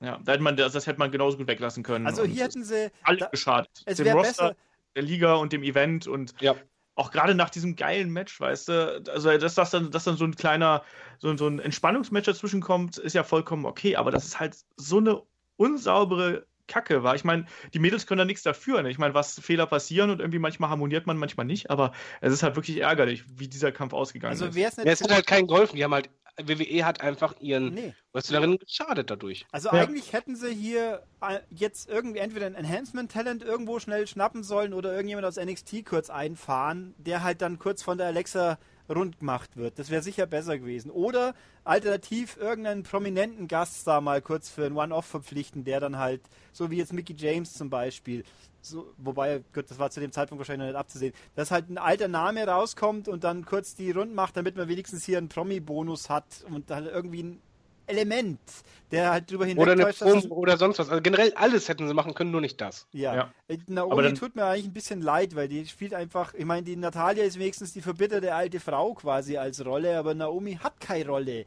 Die ist die mit dem, mit der, mit dem komischen Auftritt. Der, sonst hat sie ja nichts. Das ist ja, und oder einem zu großen Ego, was ihre Aktionen angeht. Ich habe immer das Gefühl, dass sie athletisch sehr viel drauf hat, aber die, dass sie es halt noch nicht so umsetzen kann, wie sie es gerne hätte. Aber das ist mhm. halt so, wie es bei vielen Independent Workern halt auch so der Fall ist, dass sie halt einfach sich selbst überschätzen und da manche Aktionen zeigen, die halt irgendwie, naja, aber die ist doch schon aussehen. dabei eigentlich. Die ist ja nur ja, Überbleibsel aus der Vorzeit quasi. Also das, das da nichts. Es tut mir irgendwie ja. schon leid für sie ein bisschen, weil ich meine, ja, Quoten, die Quotenfrau auch noch, was natürlich ja durch die Hautfarbe noch mehr, noch fieser wirkt, sage ich jetzt mal. Das ist gemein, sowas zu sagen irgendwo, ja, aber so fühlt sich ja. halt an. Alicia Fox hast du ja auch noch dazwischen und so. Ja, Amber die ist aber in Raw. Die ist bei Raw quasi die Quotenfrau. Ja, eine ganz Nia Jax gibt es ja auch noch, richtig, aber die ist ja was Besonderes immerhin. So, äh, lass uns ja gleich zum, zum Main Event springen. Also zum ja. Main Event nur strichen. Äh, Randy Orton gegen Bray Wyatt jetzt, nachdem es beim letzten Mal ja nicht funktioniert hat zwischen den beiden, jetzt dann auf einmal im Main Event. Und da muss ich erstmal sagen, dass ich es ganz merkwürdig fand, dass man schon ab Beginn der Show angefangen hat, Trailer zu diesem Kampf zu zeigen. So als ob man oh ja, oh ja, oh ja. wirklich so zwanghaft irgendwie einbläuen wollte. Das ist übrigens unser Haupt Hauptkampf, der ist wichtig. Vergesst Jetzt haben es doch die ganzen bei SmackDown die letzten Wochen auch immer diese bescheuerte Backstage-Geschichte. Also ich habe mich ja oft genug beklagt, dass es zu wenig gute Backstage-Sachen heutzutage gibt. Und dann gibt es mal ein Backstage, die, dann ist es so ein Scheiß. Ja, wobei, sie haben, also die, ich finde, die Storyline haben sie schon sehr cool gemacht. Also das, das fand ich richtig cool, oldschool, super. Aber was sie halt bei diesem Pay-Per-View gemacht haben, das Problem mit diesen Einspielern, du hast es sogar bei der Crowd bei deinem ersten Einspieler, ich habe gedacht, das Match kommt jetzt. Und die Crowd auch. Und dann kam es nicht, und dann hat, hat das Crowd nämlich auch geboot. Weil ja. das war einfach auch bei mir so, ich, ich saß da, okay, geil, der Trailer, jetzt habe ich Bock drauf. Und dann kam das Match plötzlich nicht, sondern was anderes. Und das konnte halt nicht sein. Also das darf man eigentlich nicht machen. Und das war so, wie halt Olaf sagt, so dermaßen gezwungen, was ich eigentlich schade finde, gerade in den anderen Matches gegenüber. und von wegen so, ja, hier, das müsst ihr gucken, das ist so wichtig, ja, na, na, na.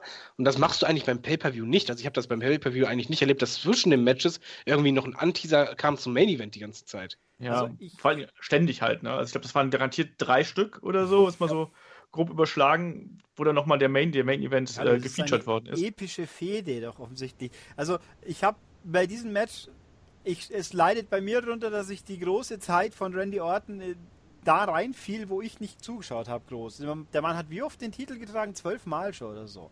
Ja, äh, irgendwie sowas. Also eigentlich, wobei natürlich eigentlich diese Zählweise total absurd ist, weil wenn du, wenn du jetzt auch wie John Cena, jetzt könnte er 16-facher Titelträger, das Einzige, das heißt, er hat ihn 15 Mal verloren. Und äh, ja, gut, aber Ric Flair hat auch 16 einmal, Mal verloren. Ja, aber, oder halt, natürlich, aber eigentlich ist das total. hatte Niederlagen. Deutschland ist auch Weltmeister und hat auch Spiele verloren. Richtig, aber die, das, ja, aber da gibt es halt nur alle vier Jahre. Aber wenn jetzt, äh, da kannst du nicht 20 Jahre am Stück ohne. Äh, ja, theoretisch schon, aber es also eigentlich, eigentlich ist es Quatsch, die, die Anzahl zu zählen, weil da könnte er jetzt seine 15 Mal aber nur einen Tag lang Champion gewesen naja, sein. Naja, ist aber bei, bei Boxer aber genauso. Du Natürlich sagst ja auch, auch ja, da sagst du. Jetzt, aber jetzt generell, lass uns nee, zum Match nein, nein. gehen. Beim, beim Boxen, ganz kurz, beim Boxen zählt schon eher, wie viele Matches hat der Mann gewonnen. Oder auch bei UFC, da hat immer die Matchstatistik, 20, irgendwas, irgendwas. Aber ich, also egal. Also Randy Orton ist ja eine große Nummer gewesen. Die letzten Jahre war er verletzungsbedingt viel nicht dabei, das weiß ich schon auch. Aber, aber Bray Wyatt ist für mich ein Charakter, der für mich halt einfach als, als Gesamtpaket nicht funktioniert. Der hat eine interessante, diese Kult- Kultanführer-Geschichte, die fühlt sich seltsam an, aber gut, die lasse ich halt noch gelten. Der Einmarsch ist ja auch immer cool und dieser Mindfuck-Scheiß, aber es funktioniert halt einfach nie so wirklich, weil der einfach noch nie irgendwas im Ring wirklich Relevantes angestellt hat. Und wenn nur ein relevantes war, hat er es verloren. Also, genau, das ist das Problem ist, eigentlich. Mir ist doch wurscht, dass der gegen irgendjemand kämpft. Dann, wenn jetzt Randy Orton als nächster Gegner von AJ Styles aufgebaut wird, was irgendwie logisch wäre, weil der ist der nächstgrößte Name, wenn jetzt Cena nicht mehr da ist, erstmal wieder die nächsten Monate. Äh, dann, dann hat er eine Relevanz, aber Bray Wyatt. Nächster bitte. Ja, aber ich bleib dabei. Also ich, ich finde die Storyline super. Auch die Promos toll gemacht. Gerade auch, dass halt äh, Wendy Orton quasi gekontert hat, dass er ja selber ein Psycho ist und dann auch Mindgames macht. Das fand ich grandios. Ähm, das Match hingegen litt darunter, was ich einfach auch ein Problem habe mit äh, Wendy Orton seit der äh, Legacy-Zeit. Da war, war noch gut, aber danach, ich finde die Matches irre langweilig. Randy Orton? Ja, Wendy Borton quasi. Aber er hat wenigstens einen weil, Move. Ja, also, also jetzt mal von dem Move abgesehen, das Problem ist einfach, ich finde oder ich denke, er kann psychologisch eigentlich gute Matches abliefern, auch in Ring-Storylines erzählen, aber der Stil, der, der müsste irgendwie ein bisschen geändert werden, weil es ist halt einfach sehr slow mit, mit äh, ja, immer diesen Breaks. Ich weiß, das gehört dazu bei ihm. Das Problem ist dann nur, wenn du auf Bray Wyatt triffst, der auch sehr langsam wrestelt. Ähm, also ich fand das Match, äh, sagen wir mal so, die Promos, äh, die Storyline äh, kriegt 9 bis 10 Punkte von 10. Und das Match war genau das Gegenteil. Das ist dann eher so bei 2, 3 Punkten für mich. Es war halt nichts Besonderes. Es war kein Main-Event-Feeling. Es war auch kein Main-Event für mich. Nö. Und ich fand das. gutes Midcard-Match. Genau, und ich fand das Finish, das Comeback von Luke Harper sehr gut an sich. Die ersten Sekunde, wo er ihn angeguckt hat, Uff. diesen irren Blick, dann kassiert er den Pin, alles gut. Aber die Minuten danach, diese zwei, drei Minuten danach, fand ich schrecklich. Weil ich habe eigentlich, also das hat halt kein Big-Time-Feeling mehr, weil dann, dann war das einfach nur noch wie, wie nach einer Smackdown-Folge oder einer War-Folge, also eine Weekly-Folge halt, wo die Wyatt Family jemand abkassieren, dann nehmen sie sich kurz den Arm fertig. Ich hatte da erwartet, dass der vielleicht Luke Harper echt turnt und dann vielleicht zum Beispiel Bray Wyatt umhaut oder sonst ja. irgendwas oder einfach nach dem Pin sofort Ende ist von der Sendung. Aber danach waren halt noch so zwei, drei oder vier, fünf Minuten, was einfach zu viel war. Es gab kein Abschlussbild, wo ich sage, boah, geil, sondern dann kam äh, Wiederholung und so weiter. Und das fand ich, hatte sehr viel von diesem Impact genommen. Weil der Impact selber, der war gut. Das Licht anging, die Kamera direkt aufs Gesicht. Der Blick von Luke Harper war richtig stark. Mhm. Vor allen Dingen, dass er halt nicht eingegriffen hat, also an sich, sondern er stand ja nur da. Die Idee, dass es halt keinen DQ gab, fand ich grandios, toll gemacht.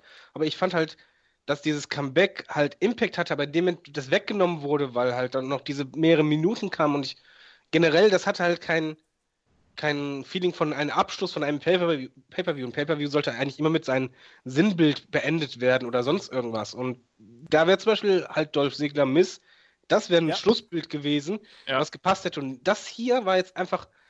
Das Comeback war gut, aber danach hätte noch irgendwie irgendwas fehlte für mich. Dem, Ja. Das Match war eh langweilig, in meinen Augen. Es war okay, Standard, aber ich fand es halt schon langweilig, weil ich einfach Orten ungern gucke.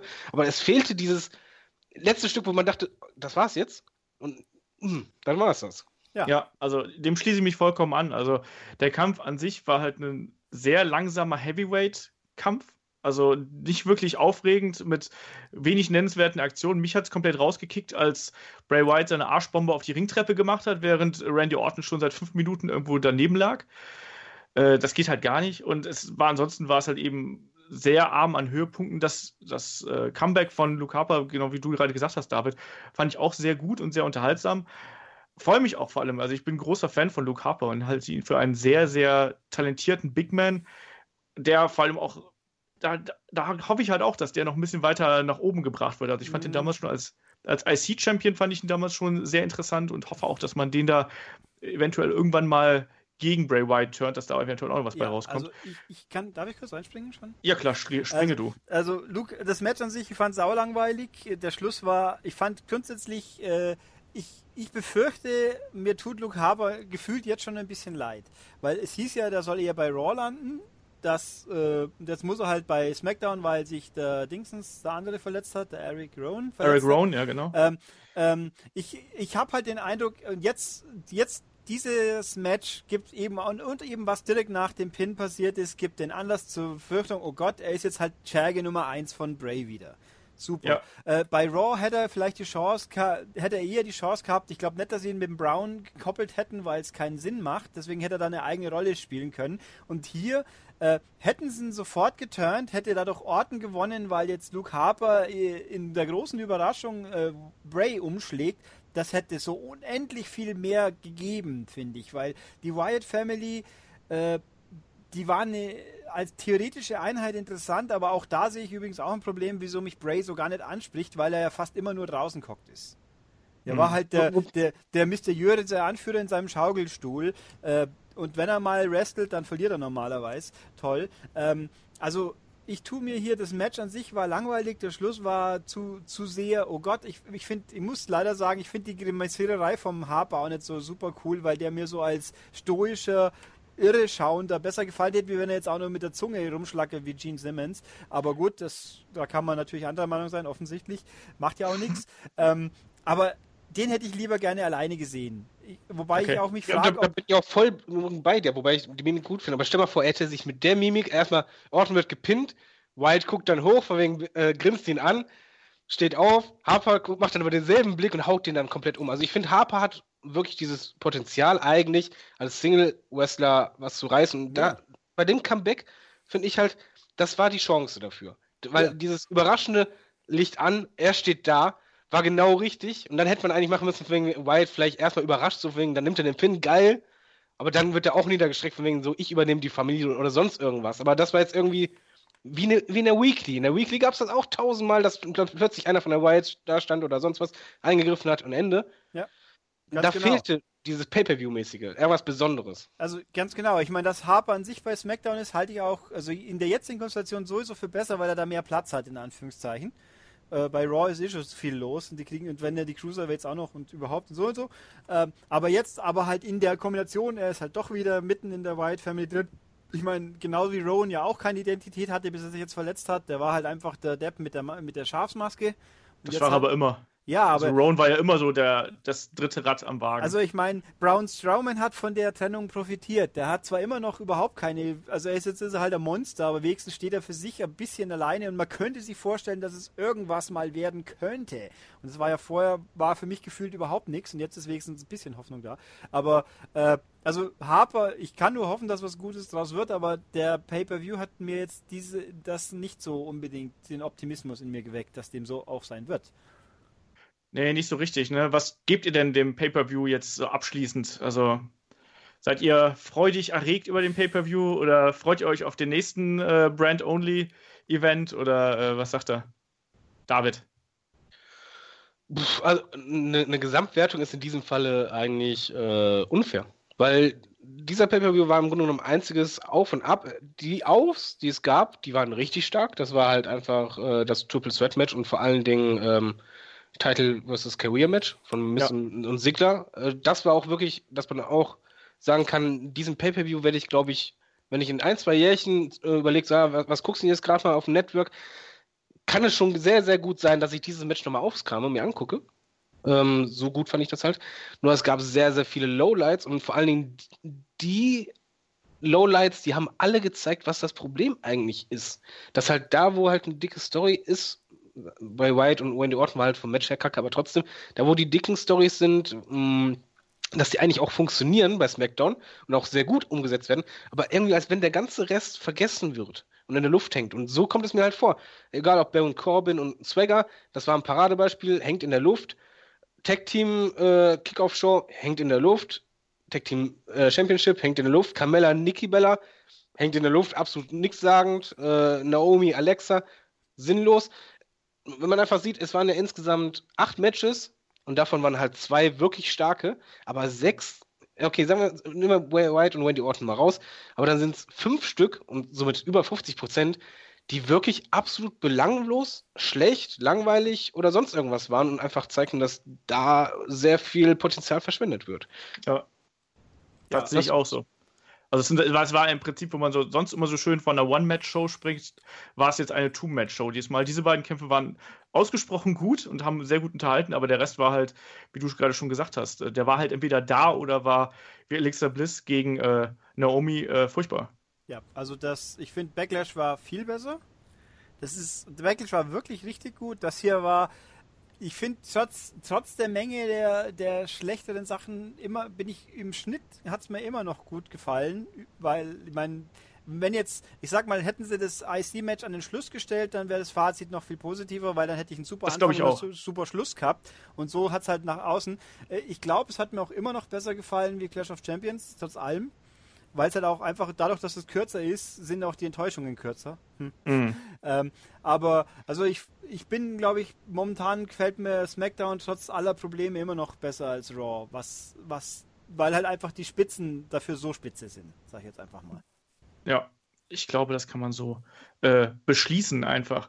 Also, weil, wie gesagt, diese beiden Kämpfe haben es dann halt wirklich rausgerissen und äh, gerade mit jemandem wie AJ Styles als Champion haben wir auf jeden Fall auch echt äh, fantastische Matches äh, bis jetzt immer bekommen und AJ Styles ja ohnehin aktuell der, würde ich sagen, Wrestler bei WWE, der die beste Leistung abliefert, glaube ich, quer durchs gesamte Jahr, oder? Ja. Ja. Ausnahmslos. Das Schönste finde ich halt, so, so, bei AJ Styles zum Beispiel, ähm, vor, weiß nicht, zwölf Jahren oder so, hatte mal meine bessere Hälfte mich gefragt, so, ja, welchen Wrestler würdest du mal gerne in WWE sehen?